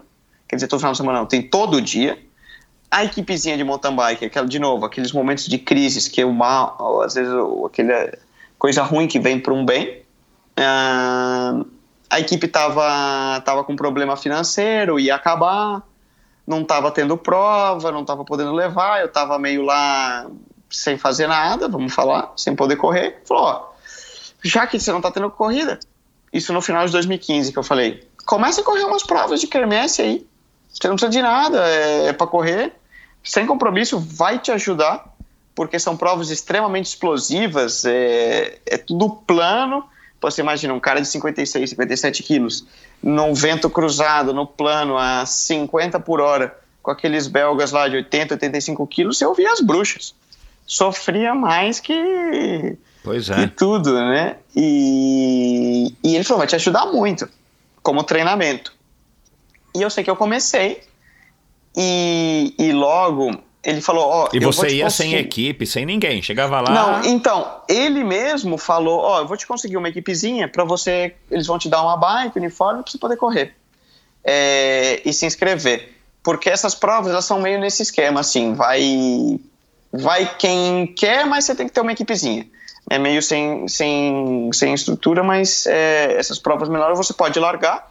Você não é obrigado a estar tá selecionado para a equipe, você pode largar. Depois, provas maiores, voltas, isso no ciclismo amador, né, sub-23, aí sim você tem que ser selecionado para os seis ou sete que a equipe vai levar para aquela uhum. determinada volta. Uhum. Mas essas provas de quermesse, como eles chamam, é, você pode largar como for. Mas ele conseguiu, na época, essa equipezinha e falou, vai lá, curte, sem compromisso, vê qual é que é. Eu lembro que logo de cara eu fui, eu gostei, é, me identifiquei, andei mais ou menos bem. É, e, e, logo a equipe, assim, eu corri duas provas, a equipe falou: Pô, você anda bem, hein? E, e você é levezinho, você sobe, não sei o quê. Nós vamos correr uma prova na França, na região próxima a Bordeaux ali. O, o Tour da Dordogne é, tem um pouco de subida, porque assim, um, você fala para um belga é, subir um viaduto já é uma montanha incrível. para um belga ou para um holandês, passar o viaduto já é a Serra do, Rastro. sabe? É outra referência. Aí os caras iam lá para a região de Dordogne, que eram subidinhas assim. É, tipo aqui o, o interior de, de São Paulo, subidas aí de um quilômetro, um quilômetro e meio para os belgas já era aquela coisa, meu Deus, estamos alta montanha, né?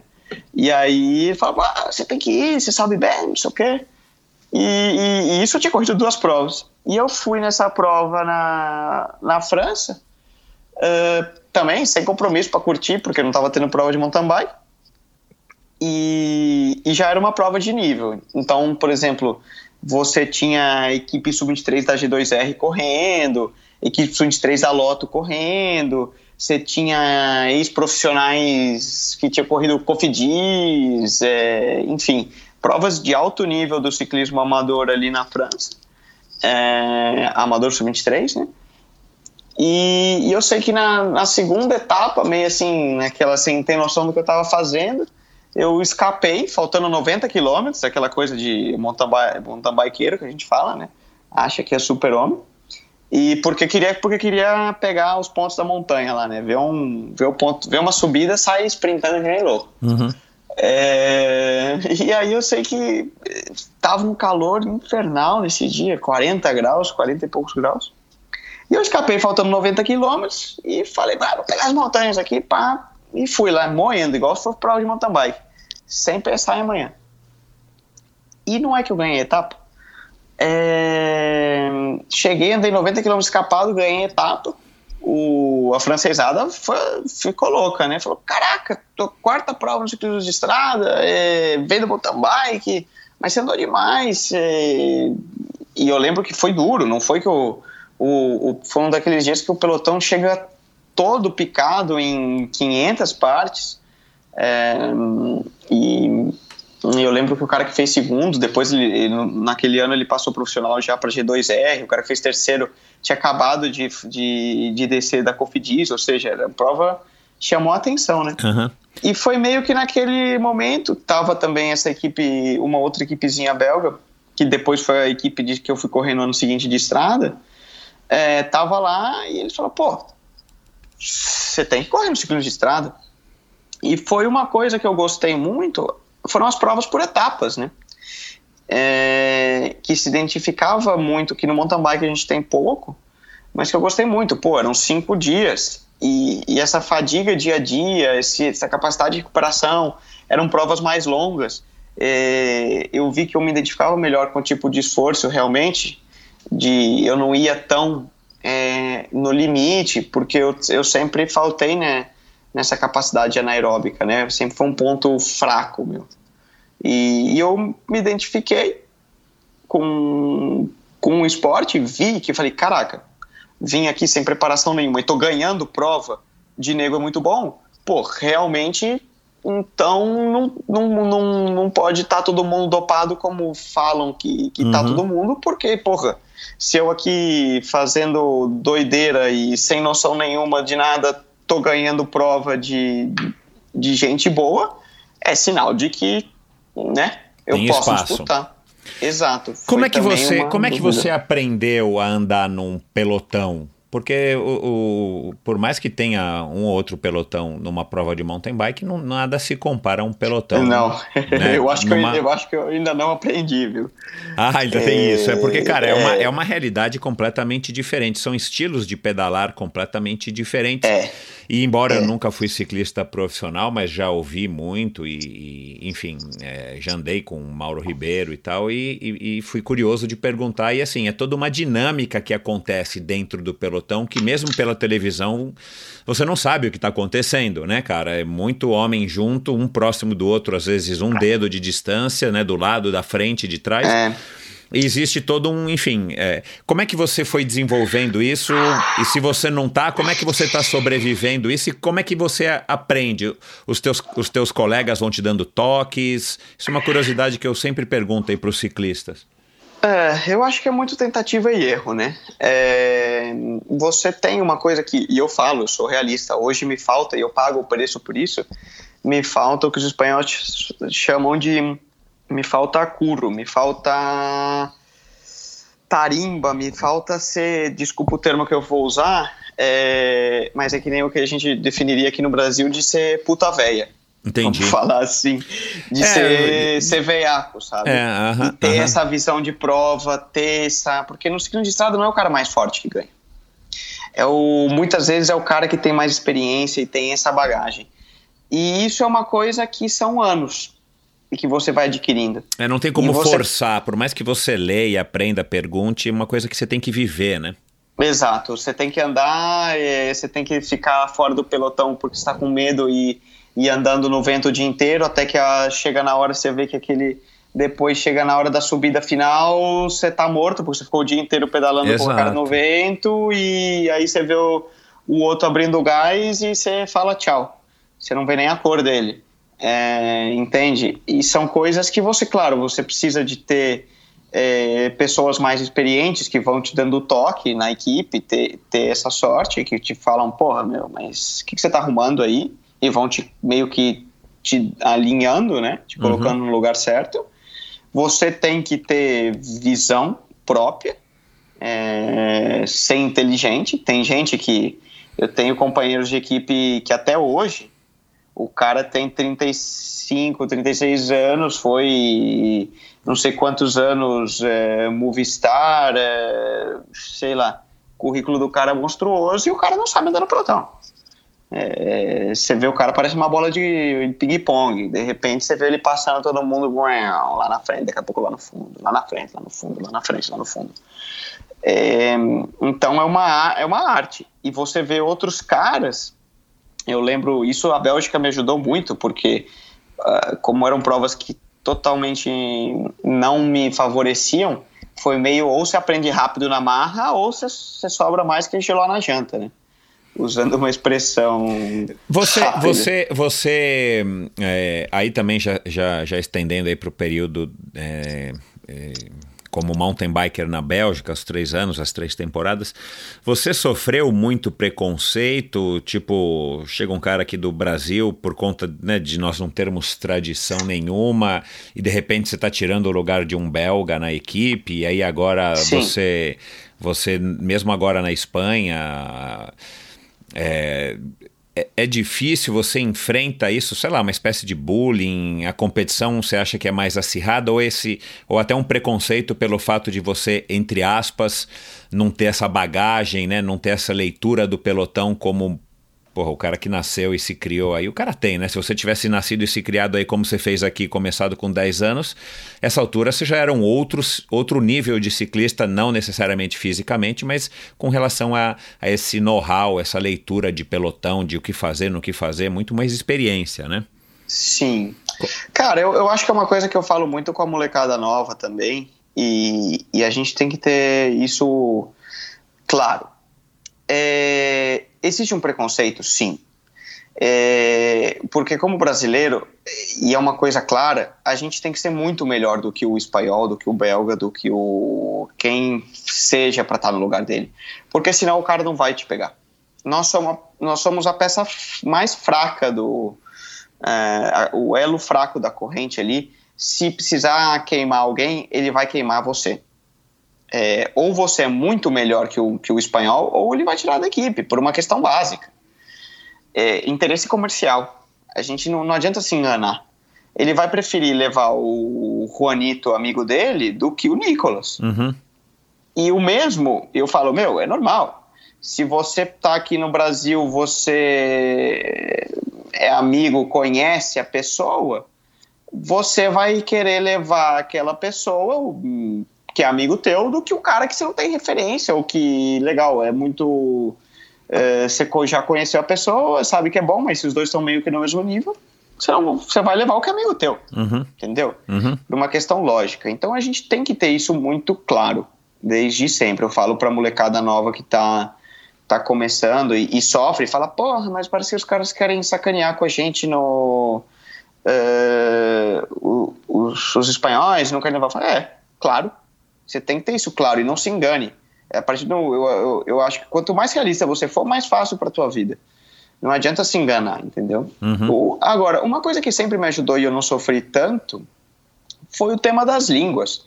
Eu sempre me integrei muito bem em todas as equipes Porque por onde isso eu de cara é uma barreira gigantesca, né, cara? Assim, claro, você não Exato. se comunica é, e depois você também não aprende a língua do outro. É, cara, assim, eu já Exato. ouvi muita gente dizer isso, tipo assim, pô, o cara então não se interessa por você, pô, você não teve o interesse, você mora lá e não fala a língua dele, né? Exatamente. É. Exatamente, aí que, aí que entra essa coisa. É, eu, você tocou no ponto perfeito. É, por exemplo, nas equipes belgas, cara, se eu não falasse o flamenco, eu não tinha aberto as portas que eu, que eu abri. É, por quê? Porque você fica um, um ET, um extraterrestre lá na, na equipe e tudo fica mais complicado. A partir do momento que você passa a falar a língua e você passa a ser mais um, você, em muitos momentos, eles se esquecem de que você é um brasileiro. Ele, você cria um bonde, você cria um relacionamento, uma amizade, é, de passar a ser amigo da pessoa e deixa um pouco esse lado de, ah, você é o brasileiro apartado, entendeu? É, você se integra, você passa a ser mais um da equipe, no sentido equipe realmente, e tudo fica mais fácil. Você entende as piadas na mesa de jantar, você entende a reunião antes da prova, você consegue treinar junto com os teus amigos, com os teus companheiros e formar uma amizade com eles. é, tudo fica mais fácil é, nesse lado. Então é uma coisa que eu, eu falo, para mim o que me ajudou muito por todos os locais onde eu passei foi a, a questão da comunicação. E eu falo, eu acho que a comunicação é chave. Onde você vá, é, você precisa se comunicar para a sua própria felicidade, para que você se sinta bem. Porque, de novo, você estando do outro lado do mundo, você tem que lembrar que é uma cultura diferente. O humor é diferente. Os hábitos alimentares são diferentes. É, a maneira de se relacionar das pessoas são diferentes. E mesmo dentro da Europa muda muito. É, você não está falando tua língua, você não se sente tão confortável. Eh, você está longe da tua família, dos teus amigos, tudo é diferente. Então, o quanto mais você seja capaz de se integrar e como eu posso definir, se adaptar a esse novo meio de vida, essa, como eu falei, fazer daquele local a tua casa, o teu, o teu lar, melhor para você. Exato, porque é. você não vai sofrer tanto, você não vai estar tá pensando, putz, mas estou aqui do outro lado do mundo, estão 3 graus, chuva, não para de chover faz um mês, o é, que, que eu estou arrumando aqui? Aquele tempo tenebroso, não consigo falar com ninguém, eu sou um isolado, você fica louco, você vai dar um tiro na cabeça. E aí você, você vai querer voltar para casa e vai abandonar. Que é uma decisão, não julgo, e é uma decisão é, que, que é, se pode compreender, né? É, mas a partir do momento que, como eu falo, que sempre me ajudou, que eu era capaz de me comunicar, falar a língua, é, fazer amigos, ser convidado para ir tomar um café na esquina, comer uma pizza no final de semana. Exato, porque também tem isso, né, cara? Você, você, você tá pedalando, é o teu trabalho, mas, cara, a maior parte do dia você não tá pedalando, né? Enfim, você também tem que ter outras coisas para fazer principalmente nos dias de descanso, né? Senão você também Exatamente. fica sozinho e. É, e, você e, tem que ter vida além da bicicleta. E você né? aprendeu isso, enfim, com a própria convivência? Você chegou a ter algum tipo de, de dificuldade rápida no começo e depois alguém te, alguém te orientou a pensar assim? Como é que você também descobriu que esse era o caminho mais Cara, curto para que você pudesse curtir, não só buscar o teu sonho, mas buscar o teu sonho vivendo uma vida legal, né? Não num perrengue desgraçado, né? É, eu acho que é uma coisa que a gente tem que ser lembrado e, e relembrar constantemente. Uhum. Porque, nos, de novo, quando as coisas vão bem, tudo é lindo, tudo são flores, você não enxerga é, nenhum problema, pode chover, nevar, cair o que for, tá tudo legal. Só que nem sempre tudo vai, dar, vai acontecer claro, bem. É entende? E, e, é uma coisa que constantemente eu tenho que me relembrar e tenho que voltar é, a esse back to basics, né? É algo que eu sofri. Eu lembro nos primeiros, quando eu fui é, para a Bélgica no primeiro ano, eu lembro que depois de três meses eu falando no Skype com a minha mãe chorando, falando meu, não vou aguentar ficar aqui, esse lugar tá louco. Dureza, eu o vou, começo é. É, eu, o começo sempre foi o mais difícil. Mesmo quando eu fui depois, sempre, quando eu fui depois da Bélgica para a Espanha, uh, até que você passa de novo a se adaptar ao local, a, a criar esse relacionamento é, de conhecer pessoas. É, para mim, o simples fato de, por exemplo, conhecer as rotas de, de, de, treinamento, conhecer as estradas, ter aquela estradinha que você cria um, uma conexão com a estrada, ter aquele aquela comidinha que você gosta, aquele restaurante que você curte, aquela cafeteria que, que você gosta de sentar e tomar um café e ficar lá viajando, é, as pessoas que você volta a criar um, tudo isso, que você cria essa vida paralela de desconexão do, do ciclismo, é, demora e é sofrido. É, e eu acho que é a parte mais difícil para que você é, seja capaz de render bem no esporte é, e fazer o teu trabalho bem feito, treinar com qualidade, correr com qualidade, a primeira coisa, a cabeça tem que estar ajustada. Isso não é no ciclismo, isso é no triatlon, isso Exato. é no. E isso é em qualquer coisa na vida, tá? Em qualquer trabalho. Se você, você vai enfrentar novas dificuldades, você tem que estar feliz para você ser capaz de, de tirar o 100% de você e de estar motivado e de se espremer e de, de fazer a coisa bem feita e, e vamos dizer, tá com essa vontade, né? É, a cabeça tem que. O primeiro lugar, a cabeça vem, vem em primeiro lugar de tudo. E, de novo, eu acho que é o que os brasileiros mais sofrem. Eu não sei o que você já entrevistou N pessoas, mas é o que nós mais sofremos.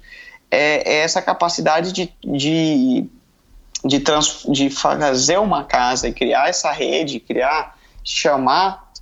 É, a Europa ou onde seja de, de, de casa, né? Uhum. Eu acho que é a coisa mais difícil, é, porque simplesmente chegar lá e correr de bicicleta isso é fácil. Isso não é o não é a parte complicada da, da história, sabe? A parte Uhum. complicada é, é viver lá, é realmente isso que você falou. é, não lembro qual o exemplo que você ah do, do Cocuzzi. Ah, de que eu não quero ir para Europa e não quero isso. Eu não julgo, é, eu acho que tá certo porque é muito difícil e não é para qualquer um. Exato. é. E, e- e, de novo, aí se o cara também vai para a Europa e não tá feliz lá, é, e aí foi o, o Bulgarelli que passou né, um ano lá e, e acabou voltando justamente porque ele não estava concordando em ser gregário e tal. Então, assim, também não, não, não significa que para você, para você, para o atleta, o único caminho é a Europa. A Europa talvez seja o caminho mais, mais óbvio, por Exato, conta do, mais do evidente. nível, mais evidente, mas aí, claro, que também depende da personalidade. Agora, você falou uma coisa aqui que. que... O, ah, des- desculpa interromper, o melhor exemplo disso é o Henrique Avancini. Ele foi, ele viveu esse caminho na, na, na equipe quando ele estava lá na, na, na ISD, morou na Itália tal, não sei se você se recorda da história. Sim, sim, sim. É, e ele viu que não era para ele.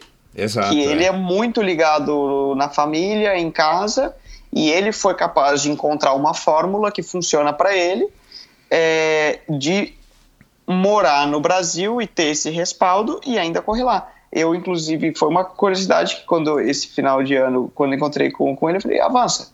Cara, como você consegue é, morar no Brasil? Eu vejo que você tem todo o apoio da família e uma coisa impressionante, mas como você consegue essa quantidade de viagens e manter o nível físico e não se lesionar é, durante o ano? Ele falou, cara, é muito difícil. Exato, eu tive é. que aprender muito e, e é uma coisa que eu luto muito, mas para mim funciona.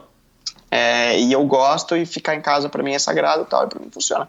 É, não para ele, ele viu que para ele não dava certo e, e ele conseguiu então fazer é, fazer essa maneira que é uma fórmula que para ele funciona, né? Exato. Ele fala, pô, eu fiz acho que 21 é, 21 voos intercontinentais, é, não, cruzando o Atlântico esse Nossa ano, um Senhora. negócio assim, uma coisa, uma coisa louca. É, praticamente, Fala, um, é- é praticamente um a cada duas semanas e pouquinho, né? dez dias. Exato. pouco né?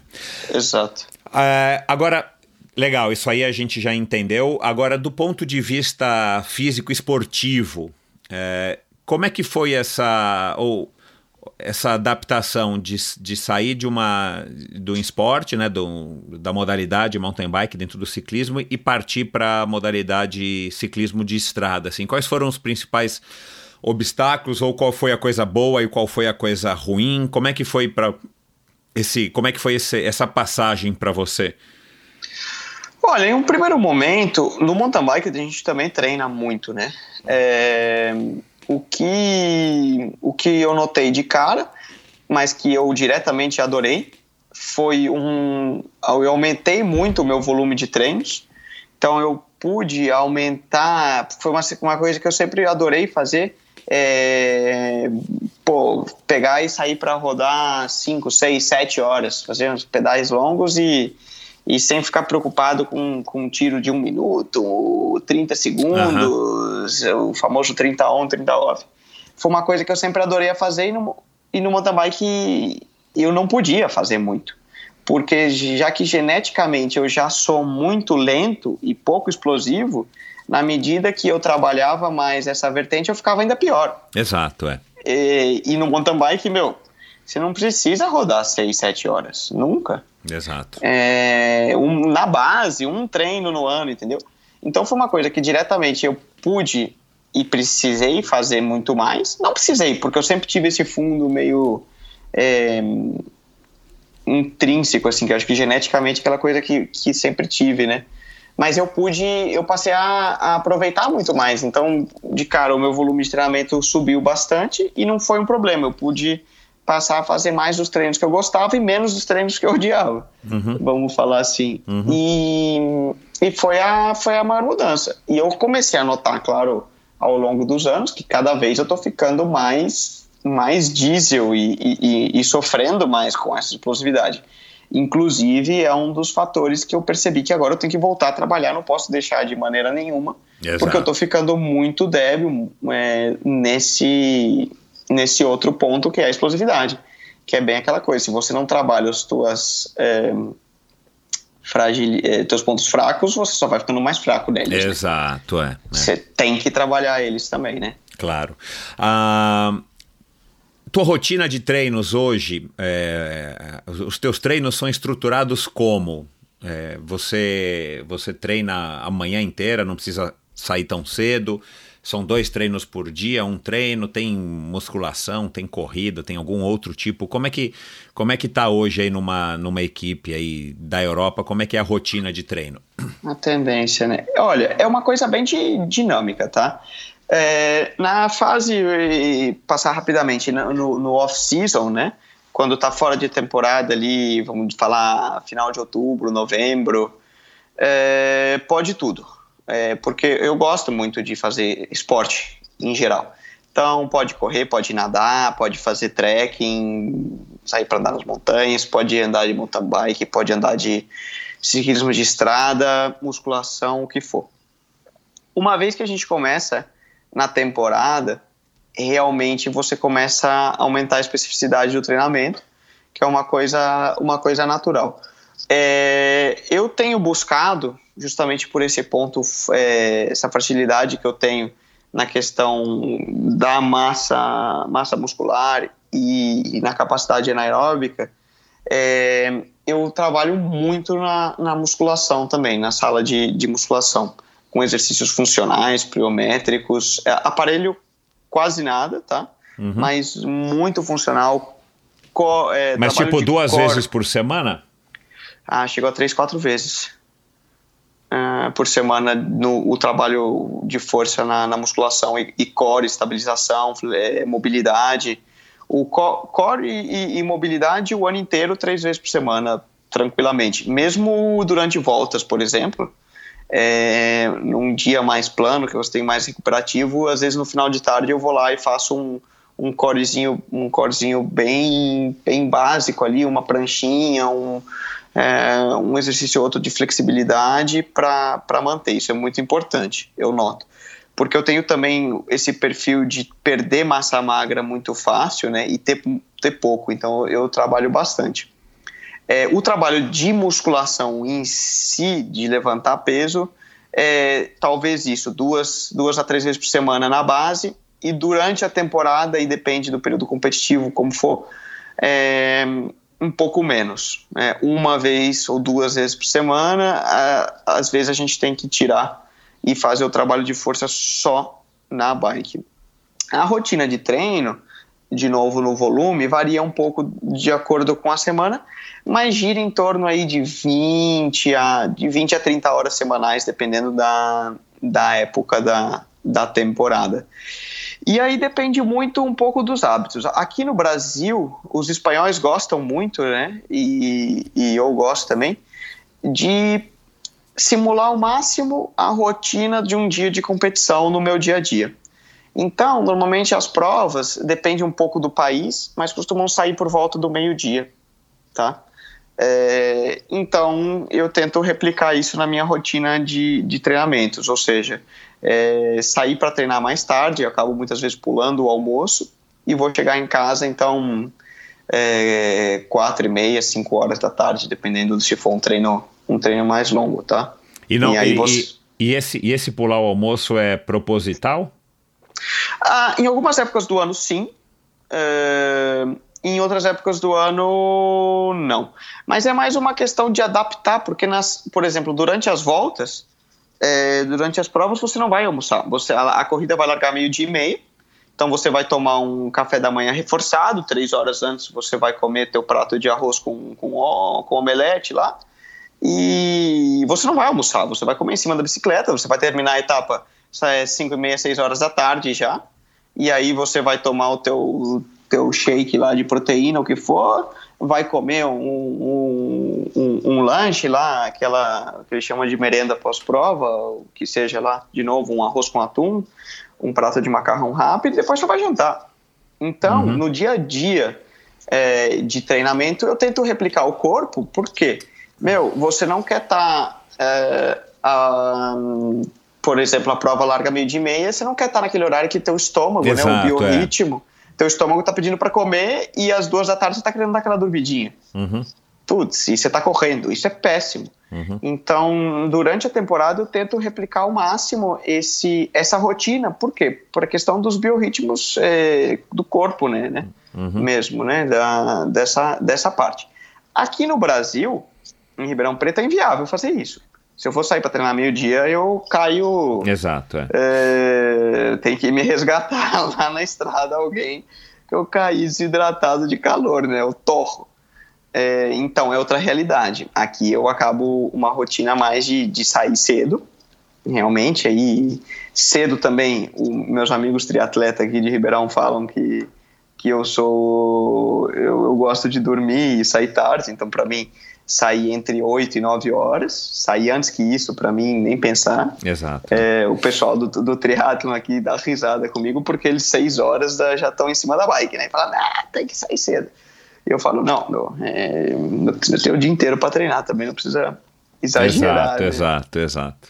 Tem Então- preocupação excessiva com peso? Tem, tem. Foi uma coisa que eu aprendi a lidar também, tá? É, no ciclismo belga, por exemplo, nunca existiu. No mountain bike eu nunca tive essa preocupação, não era um tema é, que existia. É, e por quê? Porque o que importa é estar forte. Você tem que estar forte, você tem que estar com uma composição corporal boa. Claro, você tem que comer bem, comer de acordo e tá leve, mas nunca foi aquela coisa de quantos watts por quilo você está subindo ou, ou como que é. E foi uma das coisas que quando eu passei por ciclismo espanhol, ele vem um pouco dessa escola mais antiga do ciclismo, e eu acho que o espanhol e o italiano, pelo que eu vi, eles são paranoicos com o peso. E foi uma coisa até que me fez, eh, digamos assim, não vou falar que eu fiquei doente, é, mas eu fiquei um pouco obceca, Obcecado. É, uma obs- obcecado mesmo com isso no começo, porque entrou na minha cabeça ficou aquela coisa: você tem que estar leve, você tem que estar leve, você tem que estar leve, essa paranoia. É, e justo no ano que eu passei, passei para profissional, passei para Burgos, e foi o maior erro que eu cometi. Porque eu fiquei obcecado com o peso, obcecado que tem que estar leve, obcecado com os watts por quilo, não sei o quê fiquei super magro, emagreci demais, entrei em overtraining, perdi massa magra, fiquei doente. É, aquele famoso erro né, clássico, fiquei anêmico, fiquei. me arrebentei. Mas, mas, assim. mas tem algum tipo de estrutura? A equipe te dá algum tipo de estrutura para que você, enfim, tenha é, nutricionistas ou algum acompanhamento a cada X tempo para que você também não se perca como você se perdeu? Sim e não. Muita gente acha que porque você está no ciclismo europeu, no Pro Tour, não sei o quê, você tem uma. pensa na Sky, aqueles vídeos que você Claro, vê e que é um laboratório e você tem tudo na mão. Não. É, ainda é, amigo, é feijão com arroz e cabe de você buscar e, e buscar assessores da tua parte. Entendi. Eu falo, todo mundo sim, isso no ciclismo belga também era assim e tal. Muita gente se impressiona e pensa "É porque é a Europa e tá muito na nossa frente, não sei o quê. Mas errado, cara. É, eu vejo aqui no Brasil, é, aí no Brasil, desculpa, é, a gente treina, as pessoas treinam no triatlon e, e todo o contato com muito mais ciência do treinamento e muito mais assessoria do que aqui. Você fala, não, não acredito. Depois Mas, sim. mas você diz uh, no ciclismo competitivo, no ciclismo profissional? Sim. Aqui é extremamente empírico ainda. Ainda mais no ciclismo de estrada. Naquela questão de tipo, não, porque meu avô fazia assim e é assim que eu vou fazer. O, cic- o, o ciclista é um bicho burro, pra falar a verdade. A gente tem medo à mudança. E é aquela coisa, meu, faz assim que dá certo.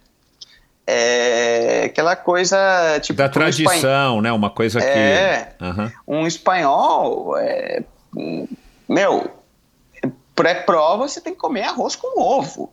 Você tá louco que você vai comer. Não, porque o nutricionista falou que eu vou colocar aqui uma torrada de abacate com semente de chia, não sei o quê, e porque a chia dá tal nutriente, e depois um porridge de aveia com cacau, porque o cacau ajuda. Você, você falar pro espanhol, eles dão um tiro.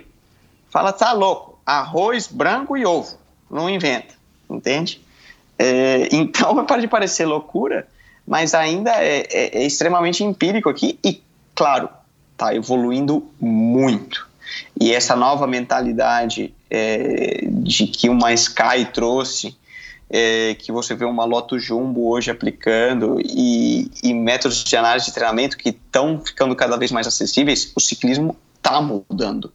Porque justamente não tem mais margem para essa galera, para esses dinossauros que do ciclismo antigo, entendeu? Então, Aham. a gente está vivendo um momento de transição, mesmo lá. E quando você me pergunta na questão de rotina, e me pergunta se tem na equipe alguma coisa, sim e não. Cabe a você, ciclista, buscar a informação e querer ser assessorado, entendeu? É, então, cabe a mim, por exemplo, eu busco o meu preparador, eu busco o meu nutricionista, eu busco o meu médico fisiologista para fazer análises. E tudo isso você É. também tem que pagar. Eu pago por fora. Claro, em assessoria com a equipe. É, porque quem que eu busco? Não é, né? É aquela coisa. é, não é simplesmente chegar lá e é, você quer o. Já que eu vou pagar, eu quero o melhor cara. Uhum. Entendeu? É, e aí, claro, entra a equipe nessa parte de, de me ajudar a encontrar é, essa pessoa. É, e, e formar essa rede de relacionamentos e confiança que tem que ser também de confiança da equipe. Porque eu falo, eu, eu hoje acredito que os brasileiros e a ciência do treinamento no Brasil ter talvez até na frente do que você vive aqui na Europa, por causa dessa, desse Curioso, voodoo, desse misticismo. É, e, e eu vejo, cara, eu vejo, por exemplo, tenho contato, vou, vou usar o exemplo de novo do Henrique. É, o Henrique treina melhor do que 99,9% do pelotão Pro Tour. Com mais ciência, com mais estudo e com mais assessoria por trás. Sabe? É, porque o europeu é extremamente tradicionalista e extremamente. É, ele não gosta de mudança. Então, eu falo, é, eu acho que hoje eu vejo, por exemplo, o pessoal amigo aqui de, lá de Ribeirão, o, o, o Falsarella, é, que é um treinador de lá e corre no triatlon também, eu vejo as técnicas que eles usam e com nutricionistas conversando, você fala, meu, vocês estão com estudos e coisas na mão que está muito na frente do que a gente, do que os espanhóis estão usando lá. Não quer dizer que você tem gente na Espanha, você tem gente no ciclismo profissional usando isso, tem, Tem, é. mas ainda é Entendi. muito atrasado. E o problema que eu vejo, existe um preconceito muito grande com conosco, com os brasileiros. Então, foi uma coisa que eu sempre sofri, por exemplo, eu não posso trabalhar com um treinador brasileiro. Ah, é. É, Pega mal. Hum, Exato.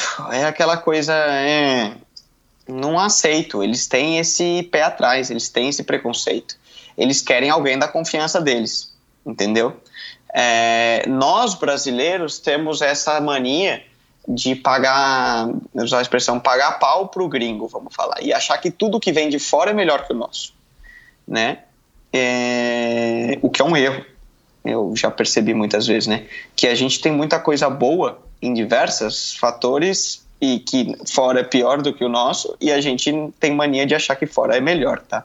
Porque a gente ia ser aquela história, a grama do vizinho sempre está mais verde que a nossa. Exato. O que nem sempre é verdade. Exato. É, mas pega, infelizmente, eles têm um, eles têm preconceito com, conosco e, e, e, a gente paga o preço talvez aí da do que outros, da decisão de outros que cometeram outros erros e hoje a gente paga o preço em função em função disso porque a gente tem a imagem muito é, manchada, né?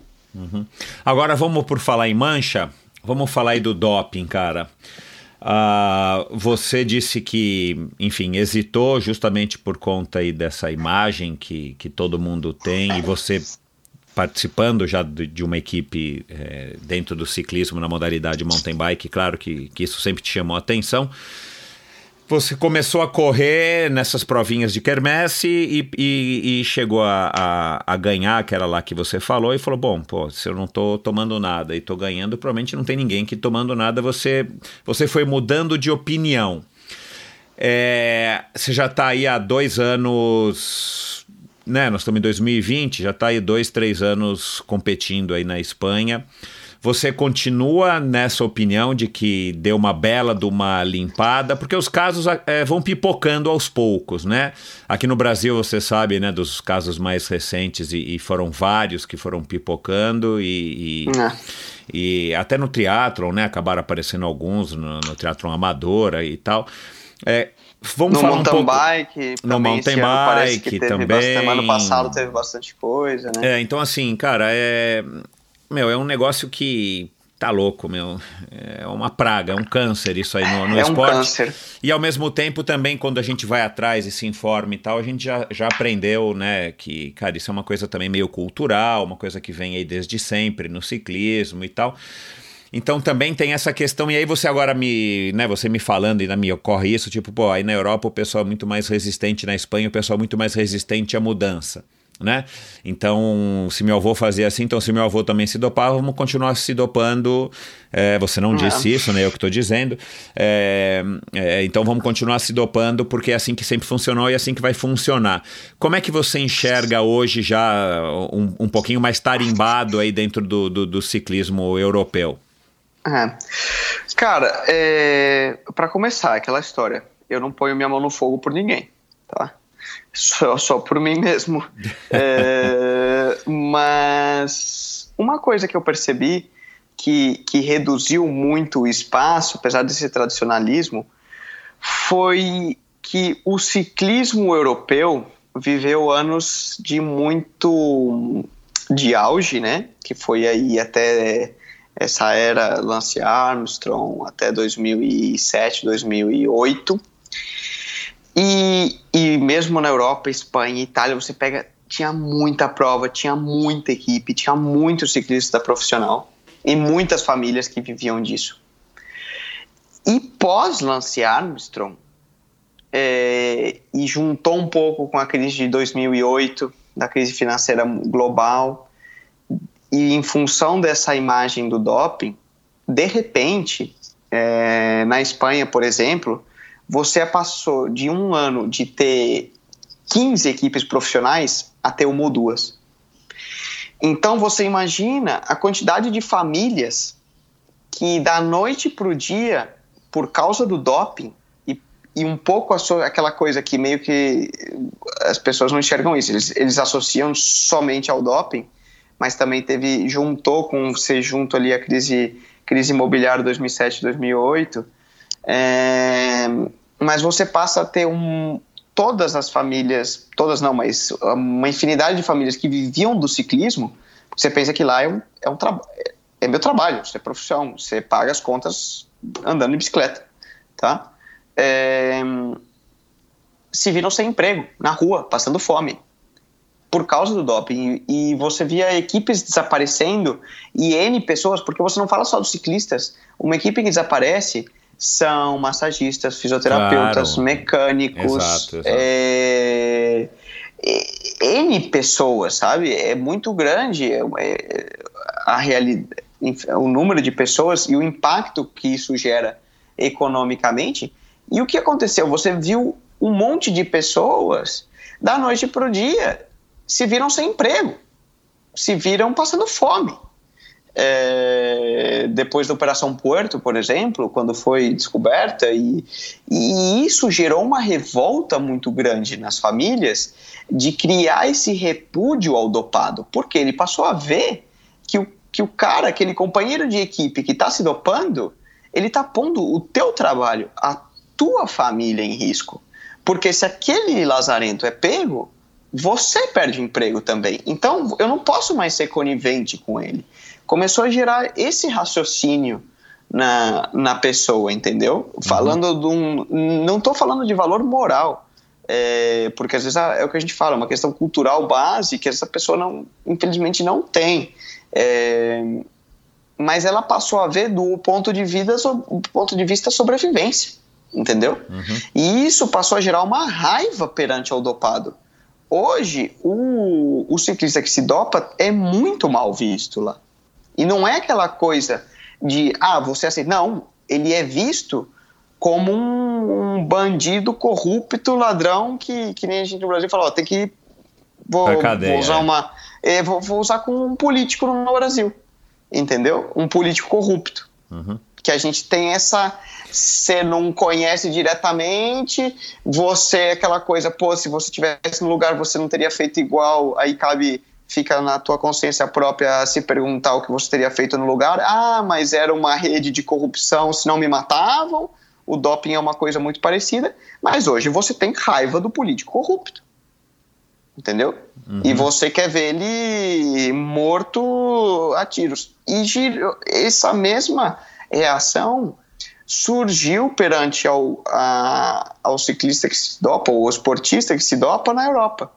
E eu acho que junto, associado a métodos novos que foram surgindo, que é o, a criação do passaporte biológico, dos exames do, do Adams, né, que é a questão do- dos whereabouts, que você é obrigado a, tá, a ser localizável 365 dias por ano, todo a qualquer hora do dia, e, e- e de, e de dar uma referência sobre isso. Você pode passar exame a qualquer hora, você tem uma base de dados dos seus valores comuns junto a essas ferramentas.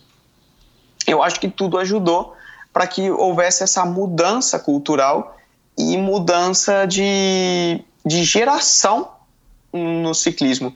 Porque justamente o, o ciclista dopado, o, o atleta que recorre a isso, passou a existir uma raiva é, nacional, assim, no subconsciente das pessoas a essa pessoa. E ser muito mal visto. Então, o moleque novo, ele já cresce hoje com essa visão de que o ciclista que se dopa é um, não vou falar aqui a palavra, mas merece ir pra cruz, entendeu? Aham. É, Ah, é, gerou isso. diga, e, desculpa, só continuando com o que eu acho que vai ser a pergunta. é, no Brasil, infelizmente, eu não vi essa mudança cultural. Eu não vi isso acontecer. As pessoas não enxergaram isso, porque não está na nossa cultura. Não, as famílias não sofreram esse. Você entende o que eu falo? Não passaram fome. É, É, é uma outra. disso. É, assim, ou talvez até passaram, enfim, mas assim, é, é porque o ciclismo aqui ainda é muito pequeno, né, cara? Então. Eu, eu, eu não posso dizer que, que enfim, você está dizendo que você não vê essa, essa cultura, eu não tenho nem meios para poder avaliar isso, porque eu também não vivo no meio dos ciclistas e tal, mas assim, a, impressão que a gente tem pela, pela prática é que, enfim, é, aqui no Brasil realmente o negócio ainda está tá distante de, de ser uma realidade, né?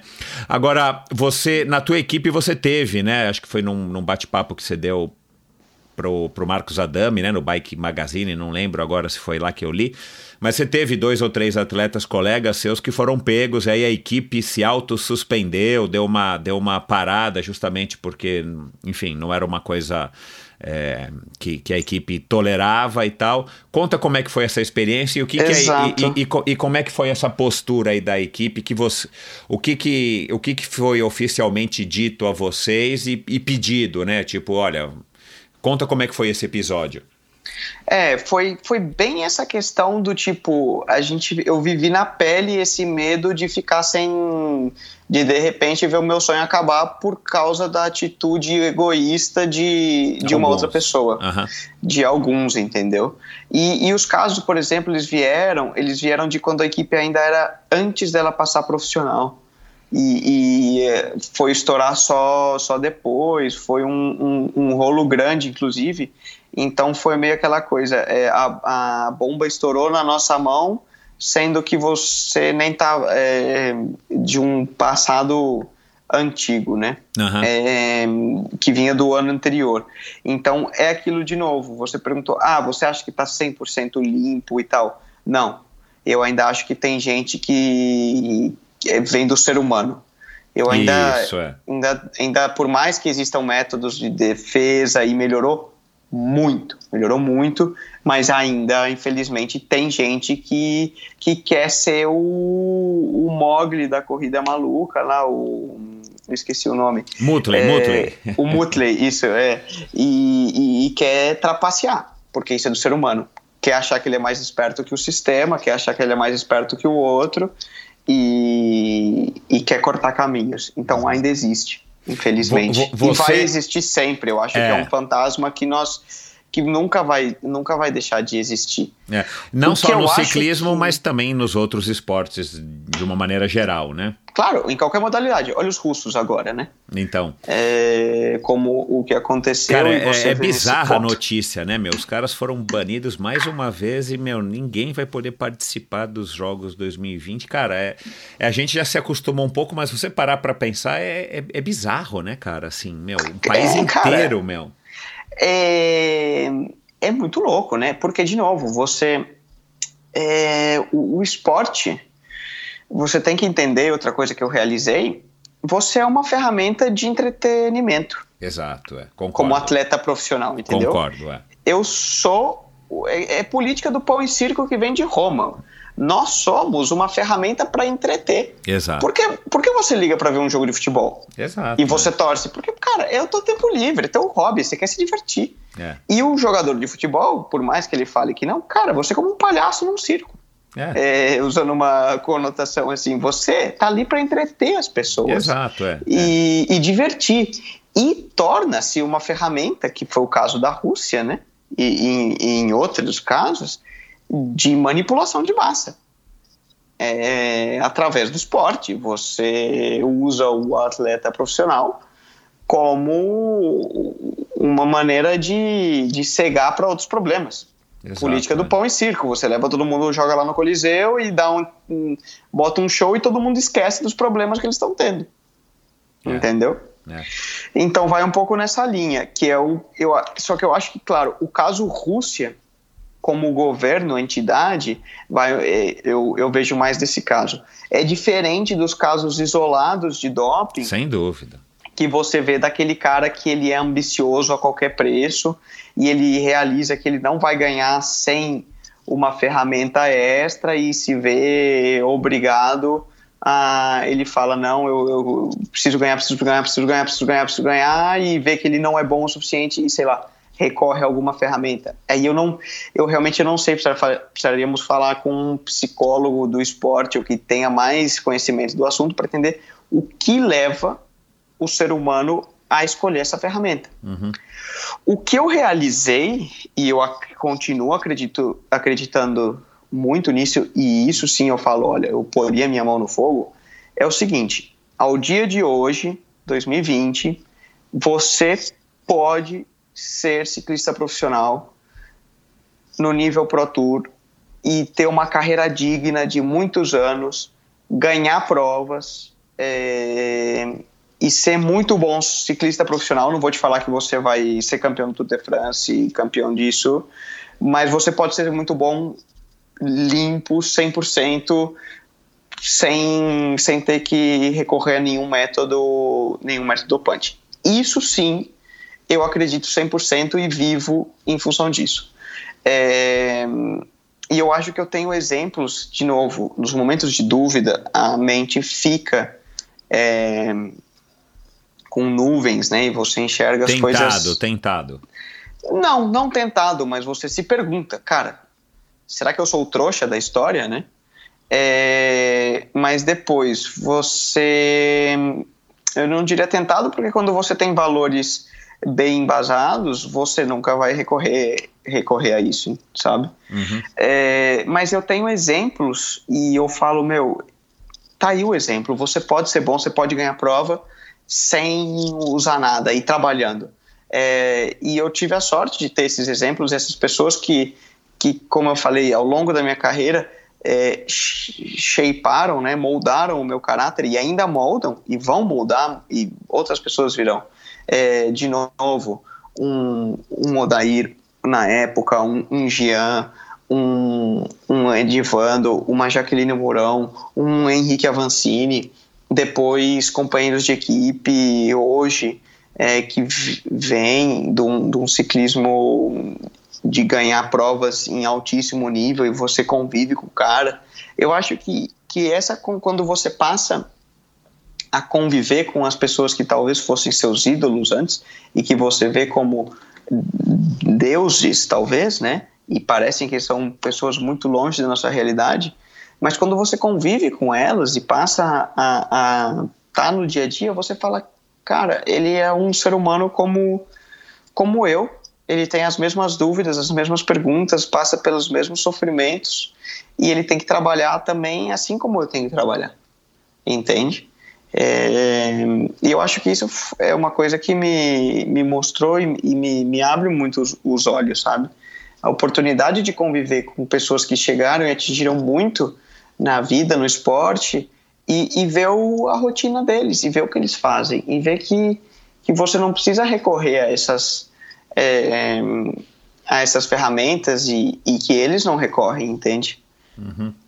Você acha que a partir do momento que mais garotos entrarem no ciclismo e, e, e da mesma maneira que você consegue enxergar e, e de alguma maneira enfim, ter quase que uma comprovação de que quem está aí andando bem e tal não está se dopando, vai criar também uma onda positiva de que as pessoas vão começar a acreditar de que, de que é possível e isso de alguma maneira vai favorecer a, essa limpeza? Eu espero que sim.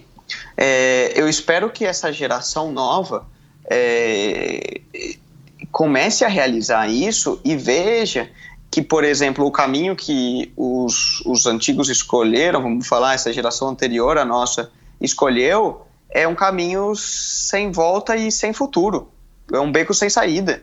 É, você vê, por exemplo, projetos lindos como foram o, da Funvic, na, na essência, de uma primeira equipe profissional brasileira, de poder chegar a um Tour de France e de gente que poderia viver e usufruir muito disso, acabarem. Então. É, por causa da decisão dessa geração anterior. E eu espero que a geração nova passe a realizar isso e consiga enxergar através desses métodos, hoje, o, como eu falei, a, através das redes sociais, é, a molecada tem acesso a muita coisa, tem acesso à ciência do treinamento que antes você, você não tinha, tem acesso à rotina, esses vídeos de YouTube, de backgrounds, o próprio. Isso que nós estamos fazendo aqui, o trabalho que você faz, Michel, e o bate-papo, eu acho que ajuda a transmitir a, a uma geração nova o essa mudança de conceito, essa mudança de mentalidade. E eu espero é, um dos é, de umas coisas que, como eu falei, pô, a bicicleta trouxe tanto, o esporte trouxe tanto para minha vida e eu vivo tantas coisas bonitas por causa dela e sou tão grato. Eu espero no devido momento da determinada forma poder fazer o mesmo pelo esporte que tanto fez por mim, retribuir e que outras pessoas possam é, ter esse mesmo prazer que eu estou tendo hoje, entende? E, e, essa questão, e de que a bicicleta abra tantas possibilidades, e, de, e justamente deixar um legado nesse sentido, e de que eu possa servir, de certa forma, para a molecada, para quem está começando hoje, e, e, que mude a mentalidade. E de que, pô, é, é uma vergonha falar que um país como nós só tem um ciclista profissional, sabe? E eu espero que quando eu termine, é, e como for, que a gente não tenha um, cara, que a gente seja. É, olha para a Colômbia do nosso lado, entende? Então, pois é, cara. É, e o que, que, você acha? Você acha que o colombiano é geneticamente melhor que o brasileiro? Não. Não, de maneira nenhuma. É, é cultura, entende? A gente tem um talento escondido nesse país e uma qualidade de esporte que você não tem ideia. Nós temos tudo. O que falta é cultura. É, falta cultura, falta dinheiro, porque, claro, a partir do momento que um país não tem como eu falo, eu sou muito grato de ter, na, de novo, vou citar meu pai, eu nasci no, numa condição familiar de que eu tenho um berço familiar que me proporcionou isso. Eu, se você for pensar a minha história, eu, eu em nenhum momento dependi de órgãos públicos, entende? Isso é, é chato, por outro lado, que eu não sou fruto de um trabalho Brasil, você pode dizer é, de um trabalho de base do governo brasileiro, de uma mudança nesse sentido. Não. É, eu, e, por exemplo, você pegar o próprio Henrique, também não. É, entende a história é, dele. Assim, a, gente, a gente ainda vive, aí de uma maneira geral, em todos os esportes, é, a gente vive de casos esporádicos e, enfim, né, pontos fora da curva, como você, o Avancini e tantos outros é, você vê o, o, tênis, né? O Guga, cara, é, é, o ponto mais fora da curva que tem aí mais recente, cara. É um cara Total. que, né? Enfim, a gente ainda comemora a vitória, do, a única vitória do, de um brasileiro num Tour de France, o Mauro Ribeiro, em 1984, sei lá. Algo assim. Né? né? Então, assim, cara. É, é, assim, tem o mérito de vocês, que é super legal, que conseguiram e, né, e, enfim, batalharam e tem talento e buscam, mas, cara, ao mesmo tempo, se você for pensar como nação, é um fracasso. Não tem, não tem continuidade. É. Exato, é, é quem que é o próximo, um, quem são os próximos. Um lega, não tem um legado, a gente nunca conseguiu criar essa, essa questão. Eu, eu acho, em parte, né, porque era uma outra geração muito difícil na, também na questão de acesso é, as informações. Hoje o mundo é muito, é muito menor do que exato, antes. exato, exato. É muito mais globalizado. Então todos esses, de novo, essas dificuldades que que a gente enfrenta e que um moleque enfrenta num primeiro momento, as distâncias são mais curtas. Hoje é mais fácil, cara. Você pega um WhatsApp e você fala é, diariamente com a tua família. É, então isso ajuda muito. Hoje é muito mais fácil você saber como foi a prova, você ver foto, você é ouvir essas histórias e que essas histórias impactem a uma geração nova, entendeu? Uhum. É, você, então você, você tem contato, você já teve contato, você conhece o, sei lá, o Murilo Fischer, né, que é o mais recente. Conheço, aí. conheço. É, o próprio Mauro, na época, por exemplo, a gente, na época era do mountain bike, o Mauro eu conheci é, ele fazia os uniformes para Scott na época, né? Uhum. Não sei nem se ele vai lembrar de mim, eu ainda era um garoto é, do mountain bike.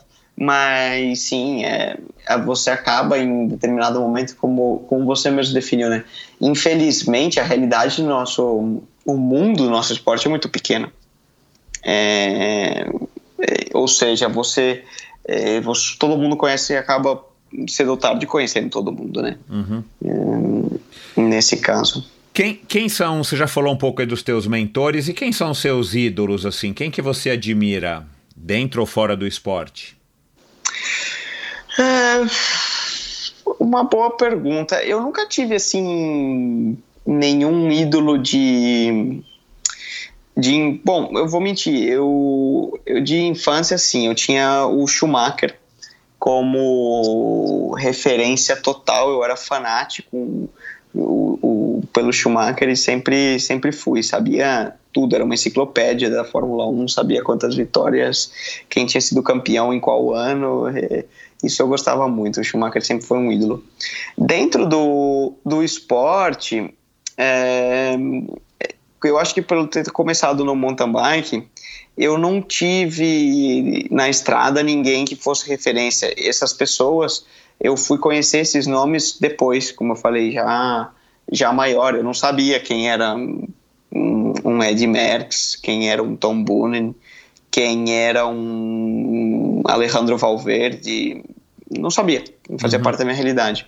Então, um, um, que eu sempre tive aí e, e cresci, que era o, a referência, e eu, quando eu cheguei a conhecer como pessoa também, foi o Julien Absalon, que é um francês que foi talvez antes aí da geração do Nino, né? Era a referência do mountain bike. Exato. E, e um pouco um, um outro espanhol que era o José Hermida, é, que é um espanhol figuraça também do mountain bike. É. Não sei se o pessoal lembra. E, e eu fui, eu vi ele ganhar o primeiro mundial quando eu estava no Canadá. É, ah, legal. E o bicho é um personagem, eu lembro dele loucaço depois na foto, na, na festa de, de, de final de ano. Então é. Ele. Foi. Eu, eu competi quatro vezes a Cape Epic. Eu acho que as quatro ele ah, tava. Sim? Ele. É, as quatro ele tava, ia super bem, o cara voa abaixo e tal. E ele, enfim, ele era realmente um um tipo um fanfarrão, né? Um cara super divertido e tal. O bicho é uma figura, uma peça rara que é, ele traz muita. Sempre foi uma referência nesse sentido. Então eu gostava. Desse sentido de. É muito do. Cara, é, você tem que se divertir no que você faz, né? É, para fazer bem. É, isso aí. É, cara, bom, futuro é, 2020 você continua com a Burgos, você, você renova a cada 12 meses, é como eu ouço que muitos ciclistas aí, mesmo né, os ciclistas aí que estão correndo tour e tal, sempre renovam a cada 12 meses. É, são raros os casos, talvez, né, quando o cara é o, é o top ou na equipe Ineos, que o cara renova por mais tempo. A cada ano você fica com a corda no pescoço, não sabe se vai renovar. É, é um pouco. Ah, depende, às vezes existem contratos que podem ser mais longos, né? É, mas nem sempre é a realidade. O, por exemplo, o primeiro contrato que eu fechei é uma, é uma obrigatoriedade de um contrato de neoprofissional, que a gente chama neoprofissional, é quando é, você passa da categoria amador é, pra, ou sub-23 para o profissional, ou seja, para uma equipe pro, pro tour, é, você é obrigado, a equipe é obrigada a assinar o atleta por dois anos ela não tem opção. Porque é muito o mais comum é que você tem um ano, por exemplo, como eu comentei, um primeiro ano de adaptação que saia tudo errado. Exato, é. Eles, é. eles têm essa realidade. Então é uma lei é, da, da Associação Ciclística de Ciclistas Profissionais, que a gente tem um, um sindicato, né? Uhum. É, você é obrigado a assinar dois anos. Então 2018 e 19 foi um contrato e 19 para 20 foi a primeira renovação que eu fiz nesse caso. E aí eu renovei por um ano no, no momento, até porque era uma questão. Hum, claro, você confiando de que tudo vai sair bem, você espera melhorar. Claro. É, de certa forma. Uhum. E, e também, às vezes, a equipe, muitas vezes, dependendo, são poucas as equipes que podem oferecer um, um contrato de muito mais tempo, porque é, Nem elas vivem... têm a segurança, né, dos Exato, patrocinadores. As equipes vivem na forma na, na corda bamba, é, mesmo lá. Então ela não pode te oferecer um contrato de quatro anos porque ela não, não, não sabe da continuidade dela daqui é. dois anos. É, é.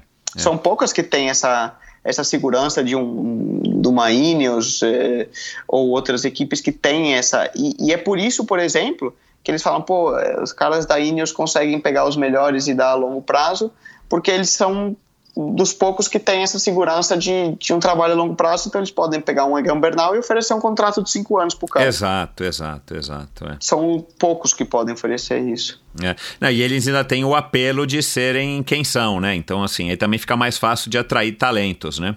Exato. É, é. é, é verdade que o, a gente fala muito, né, dentro do, das conversas, que o business model do ciclismo é uma coisa frágil e tem exato, que mudar. Exato. Porque é. as equipes não têm. cons- eh, As equipes vivem de um eh, revenue, como você fala isso. de um- Receitas, receitas. Receitas, isso, desculpa. É, de patrocinadores. Não tem receitas externas. E, e o patrocinador, cara, como que ele vai justificar ficar colocando é, 20, 30 milhões de euros numa equipe de ciclismo eternamente? Exato. É muito difícil, entende? É. É, e é normal que exista. E aí você vê, às vezes, equipes acabarem porque o patrocinador fala: olha, eu cheguei até aqui, coloquei 10 anos o dinheiro, mas, pô, não É, dá tem uma hora que o cara muda estratégia, muda o dono da empresa, muda tudo, né? Muda mercado. Exato. é. Exato. É, agora, falando da, da, da, da fase onde você se encontra na tua carreira, né? Você está é, bem novo ainda como ciclista profissional de estrada. é, você você está num ano, por exemplo, 2020 é um ano que você tem metas aí de que pessoais e até enfim, compromissos selados aí com a equipe de que você tem que performar de um, de um padrão X para que você possa ter renovação. Você é um cara que está pensando em sair da, da Espanha, por exemplo. Não, agora eu quero ir mais para a Itália, eu quero mais para a França, porque eu acho que lá eu consigo me desenvolver melhor. Como é, que, como é que você faz essa leitura da tua atual fase e do teu futuro mais próximo?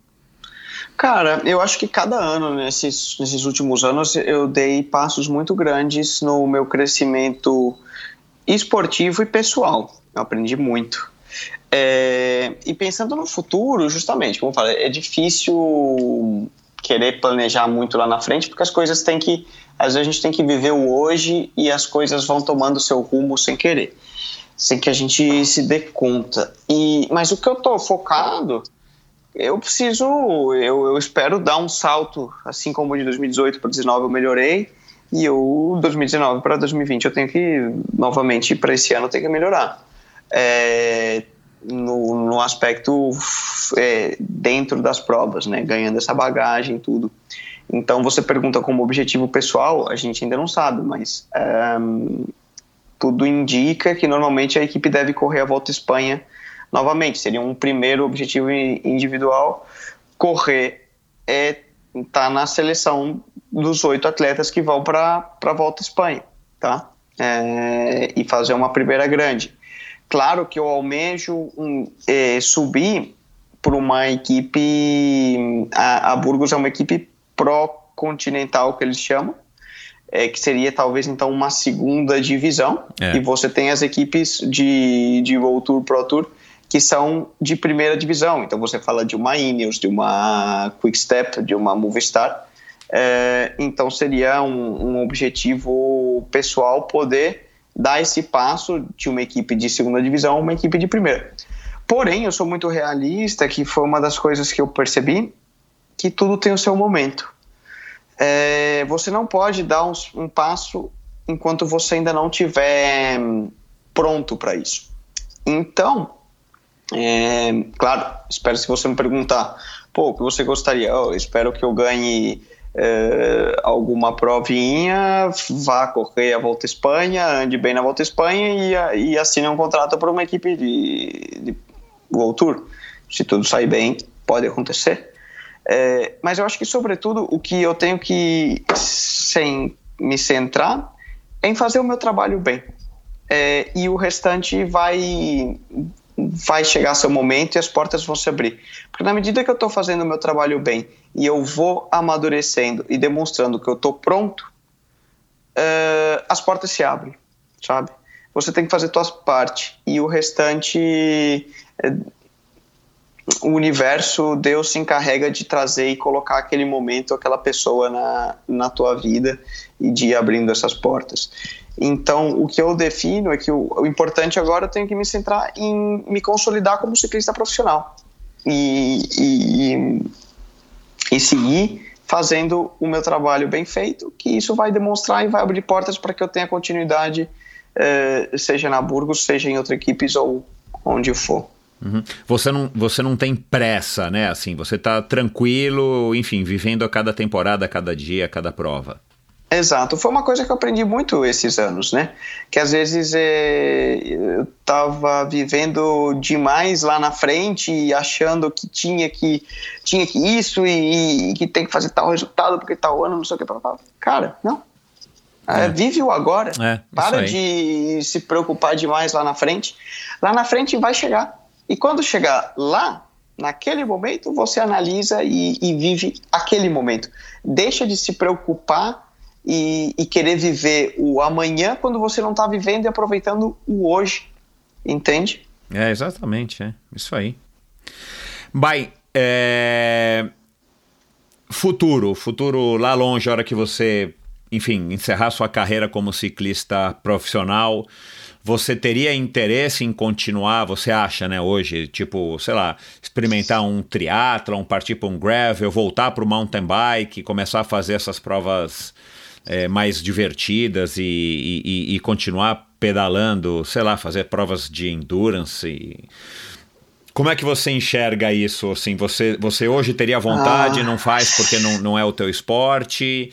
É, você acha que de repente pode até não ser com a bicicleta, você vai para outra modalidade? Você já chegou a pensar nisso?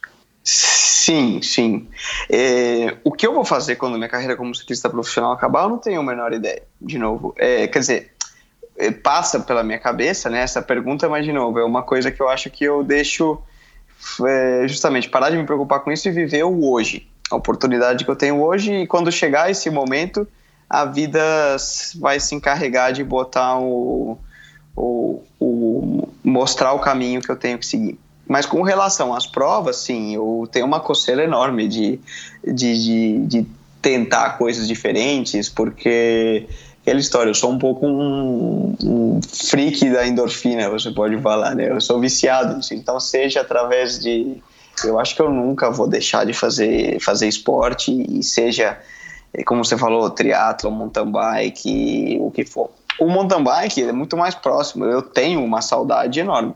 Inclusive, esse ano surgiu uma brecha, por mais que a equipe não goste muito, mas no final de ano uma coisa meio de, de última hora, assim, por diversão e como ah. treinamento, de correr o Brasil, Brasil Ride. Ride é. E foi uma experiência incrível, cara. Eu me diverti, voltei a ter uma, um brilho nos olhos que eu não tinha fazia anos. É, foi muito legal. Então, com certeza, eu acho que, independente do que aconteça, o ano que for, com certeza eu nunca. O esporte é, como um todo, né? A prática de atividade física nunca vai sair da minha, da minha vida. Se você, se você tivesse que praticar um tipo de, de ciclismo para o resto da vida hoje, né, com a tua cabeça de hoje, você preferiria o mountain bike ou, ou a bike de estrada? Ciclismo Pô. de estrada. Aí você pegou uma pergunta complicada, hein? Hum... Ah, eu, eu não, não sei, não sei, não sei dizer. É, eu acho que uma coisa, uma coisa complementa a outra, né? Uh, um, um, um, não pode existir sem o outro, porque mesmo você fala, pô, mountain bike você também precisa do, do da estrada, do asfalto. É, é legal, é verdade. É. é eu, eu, eu, eu pedalo 99,9% do meu tempo em bike de estrada, mas eu, se eu tivesse que fazer uma das modalidades, eu escolheria o mountain bike pela simples questão de que eu acho que o mountain bike tem mais diversão, né? O mountain bike por conta de obstáculos e o fato de você estar tá quase que sempre ou sempre longe dos carros, você está no meio da natureza. Na tem... natureza. É isso que você exato. falou do, isso que você falou da Brasil Ride, que você falou, pô, fazia tempo que eu não sentia isso. Cara, é, eu fiz quatro Cape Epics seguidas e, e, sei lá, eu devo ter feito três provas de mountain bike além dessas Cape Epics na minha vida, mas, cara, assim, é, é muito mais prazeroso do que você pegar uma estrada, por mais bonita que ela seja, o pelotão é. mais legal, a subida, né? Que eu adoro subir, uma subida bacana e tal. Cara, assim, é muito mais, sei lá, eu, eu, eu, eu se eu tivesse que escolher uma das modalidades, eu escolheria o mountain bike porque eu acho que é mais divertido e menos. E essa história de que você não está em contato com o carro, para mim é uma questão super importante. E, e, mesmo que você esteja numa estrada pouco movimentada, você sempre sabe é. que pode passar um carro, né? Isso é fato. E, e não combina, né? Mas enfim. É... Cara, é, obrigado por todo esse bate-papo, que bacana.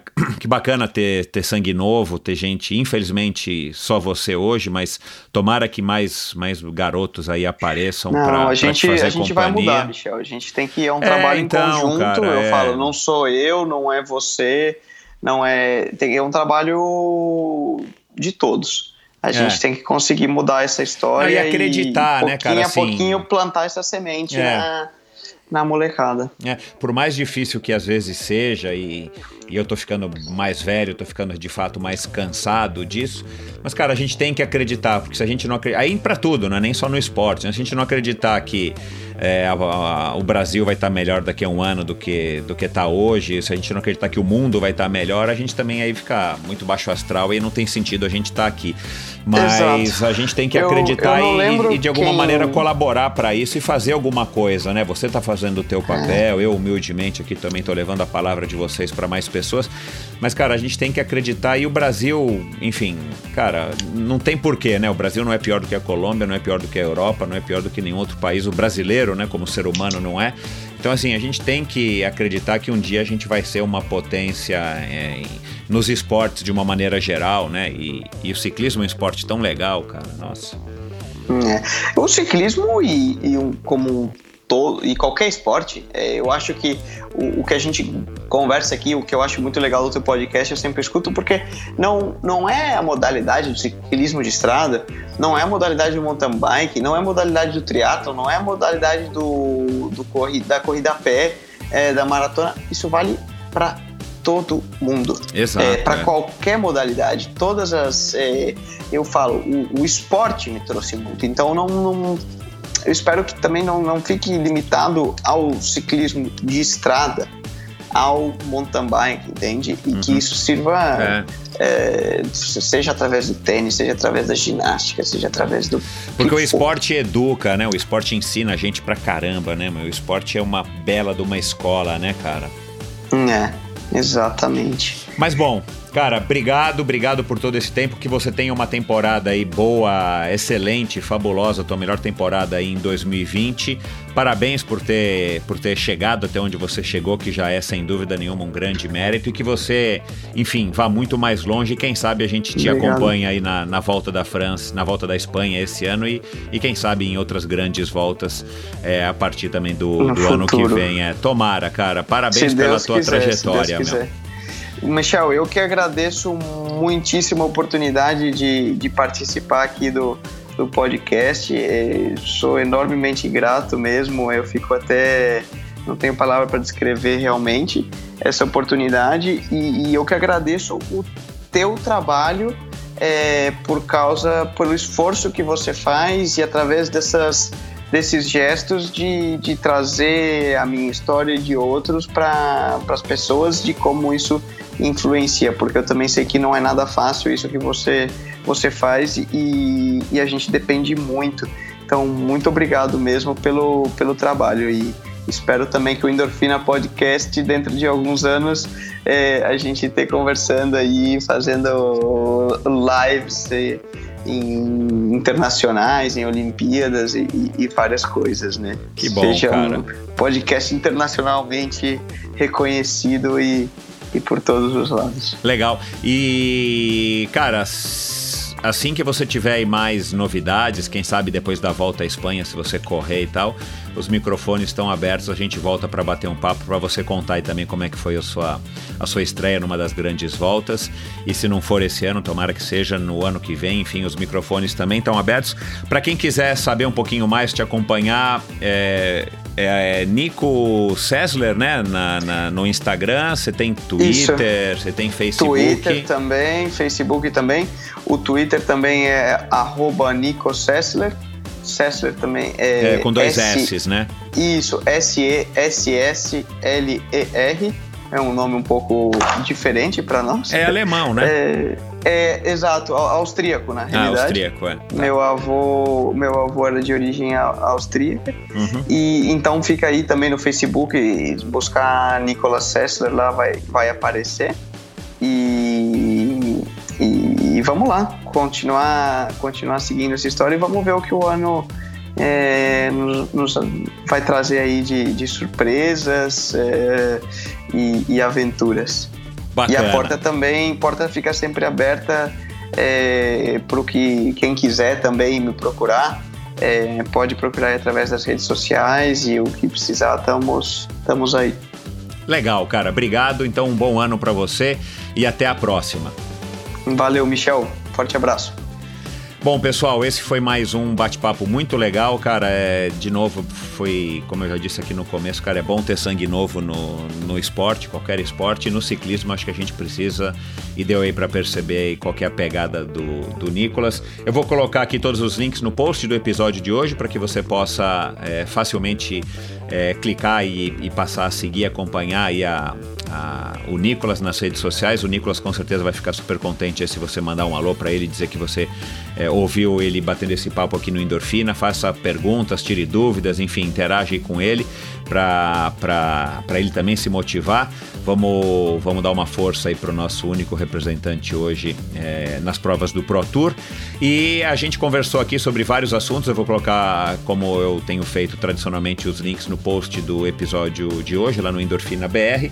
Mas a gente falou sobre a Vancini, né? Aliás, o, um, uma das pessoas aí com as quais o, o Nicolas correu no começo de carreira. Então, a Vancini já passou por aqui. Vai lá e ouça se você não ouviu. Jaque Mourão, para mim, um dos um dos cinco melhores episódios do Endorfina e de todos esses até hoje, meu, uma pessoa fabulosa, sensacional também já teve no Endorfina, vai lá e ouça. O Cocuzzi, mais recentemente, também já passou por aqui. Um cara aí também bem bacana e com bastante opiniões legais. Enfim, é, o Endorfina aí tô tentando trazer aí essa, essa gama aí também de ciclistas e pessoas é, com opiniões bem diferentes e, e opiniões interessantes para que a gente possa aprimorar o nosso conhecimento e, e sair depois de um, de um episódio desse um pouco mais esclarecido, um pouco mais inteligente do que a gente entrou. Muito obrigado, até a semana que vem com mais um episódio do Endorfina endorfina. Valeu, galera. Obrigado.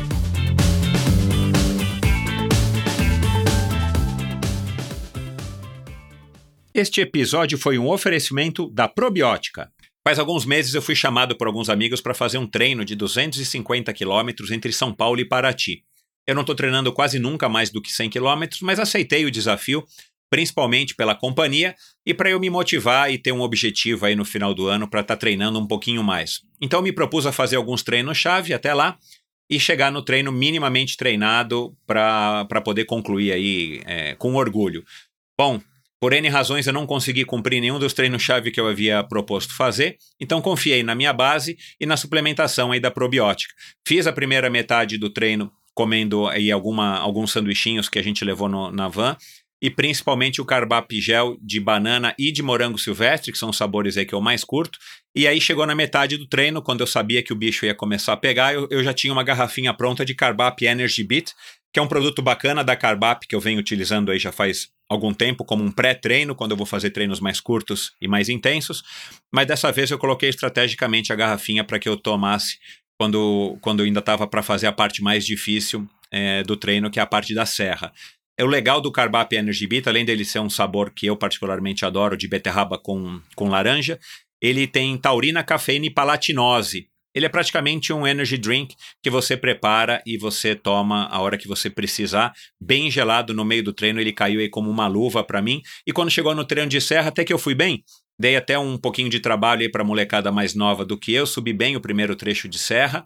E aí depois, quando já estava bem quente ali no, nas, perto da cidade de Cunha, quando ainda havia aí alguns quilômetros de bastante subida para cumprir, eu acabei utilizando, é, me, me, programei para utilizar as gomas da Carbap, que também é um produto muito legal, produto mais recente aí da Carbap, que são aquelas balinhas de carboidrato que você acaba consumindo é, de uma maneira, além de dar mais prazer e de variar, do gel ou das, do, dos suplementos líquidos. Você consome quantas balinhas você quiser, na proporção que você quiser. As balinhas de sabor cereja são espetaculares. E aí você consome quando der, elas não colam. É, eu deixei elas abertas no bolso da minha, da minha camisa de ciclismo, elas não colam, elas não derretem, então elas se tornam práticas principalmente quando o calor já está já tá forte e você já está bastante suado. Então elas funcionam muito bem. Então a cada topo de subida eu, eu comia uma ou duas, tomava um gole d'água e descia mastigando e encarava a próxima subida. Eu acabei não conseguindo fazer os 250 quilômetros, é, o que me deixou um pouco desapontado, mas não era para menos. Mas eu fiz 205, 208 quilômetros, cheguei na van, tomei um, uma dose que eu já, também já tinha deixado preparada do Carbap 4.1, que aí já é um grande conhecido e um velho aliado meu aí nos treinos, principalmente ultimamente, que eu tenho tentado me esforçar um pouquinho mais. E aí, quando chegou no final do pedal, todo mundo fez os 250 quilômetros, já estava tomando aí uma, uma garrafinha com bastante gelo de whey, com, de chocolate com menta, que é o sabor também que eu mais curto. E claro, é, foi um treino muito bacana, a companhia muito legal. E o mais interessante, eu não fiquei quebrado, eu fiquei cansado, mas eu não fiquei dolorido, eu não fiquei morto, eu não fiquei arrebentado. Passou aí dois, três dias de, de treinos de recuperação ativa, eu estava inteirão para poder continuar aí minha sessão de treinamentos e agora estou animado aí para começar o ano com, com grandes objetivos que já já vou revelar para vocês. Agora você não precisa levar em conta o meu testemunho, se você não quiser, você pode ir atrás de, de pessoas mais gabaritadas para falar sobre a probiótica como por exemplo os meus convidados e amigos que já tiveram por aqui, os triatletas Pamela de Oliveira e o Santiago Ascenso. É, mas também a Jade Malavase, que é oito vezes campeã brasileira, medalhas de prata e bronze no Campeonato Mundial de Ciclismo Paralímpico, uma excelente atleta, ou a jovem Vitória Farabolini, campeã brasileira dos 10 km na maratona aquática ou ainda a grande Susana Schnarndorf, nadadora campeã mundial e medalhista paralímpica do Rio 2016, ex-triatleta de ponta e uma grande pessoa. A Probiótica é patrocinadora oficial do circuito Ironman Brasil, 3-Day Series 2020 e Letap Brasil 2020. Anota aí, probiotica.com.br, vai lá, entra, conhece todos os produtos, tem uma infinidade de produtos, aminoácidos, todos os tipos de whey, whey vegano e, e enfim, é, uma quantidade enorme de produtos, além desses produtos da série Carbap, que eu mencionei aqui, inclusive a goma de Carbap. E você também pode comprar todos os produtos da probiótica no site da Quality Nutrition, que é qualitynutrition.com.br, ou nas três lojas físicas do Kim aqui em São Paulo. Dá uma passadinha lá que você vai se surpreender com a quantidade, a variedade, o atendimento e o preço. Esse episódio foi um oferecimento da Garmin. A Garmin é a maior fabricante de GPS esportivos do mundo, com precisão e durabilidade incomparáveis. Uma linha completa para te acompanhar nos treinos e competições. Equipados com a mais avançada tecnologia, a Garmin oferece medidores de frequência cardíaca direto no punho que dispensam o uso da cinta. Conheça os diversos modelos das linhas Forerunner, Edge, Phoenix e Instinct. Só com um Garmin você tem acesso também a Connect IQ, uma loja com uma infinidade de apps gratuitos que você pode baixar no seu dispositivo compatível. Lá você pode, por exemplo, personalizar o mostrador do seu Garmin, saber quando o Uber chegou e principalmente ouvir o Endorfina, qualquer outro podcast ou a sua playlist favorita através dos apps Deezer e Spotify. O que pode ser melhor para te inspirar enquanto você monitora o seu desempenho e curte o seu esporte? Compre seu Garmin nos vendedores oficiais em até 10 vezes e receba a garantia exclusiva de um ano. E você, ouvinte do Endorfina, pode comprar agora o Garmin que você tanto quer com um desconto exclusivo. Acesse a loja da Garmin através do link no site do Endorfina, escolha o modelo que melhor te atende e antes de finalizar a compra, digite Endorfina no campo do cupom de desconto. Você ganha na hora 5% de desconto. Procure pelo logo da Garmin no lado direito do site endorfinabr.com, clique nele e você será direcionado à loja da Garmin e terá acesso ao desconto. Aproveite para começar o ano com o que há de melhor e mais moderno no mercado. Quem é atleta, opta por Garmin. Promoção válida por tempo limitado. Consulte termos e condições no post desse episódio no meu site endorfinabr.com. Obrigado por ouvir esse episódio do Endorfina. Acesse o endorfinabr.com, vá no post do episódio de hoje para conhecer um pouco mais sobre o meu convidado e alguns assuntos abordados em nossa conversa. Lá você ainda encontra todos os episódios do Endorfina e uma galeria de fotos da história do triatlon brasileiro. Se você curtiu, colabore assinando Endorfina na iTunes Store ou Spotify e compartilhando com seus amigos. Lembre-se de enviar suas sugestões, críticas e comentários através do perfil Endorfina BR no Instagram ou através do Endorfina com Michel Bogli no Facebook. Um abraço e até a semana que vem.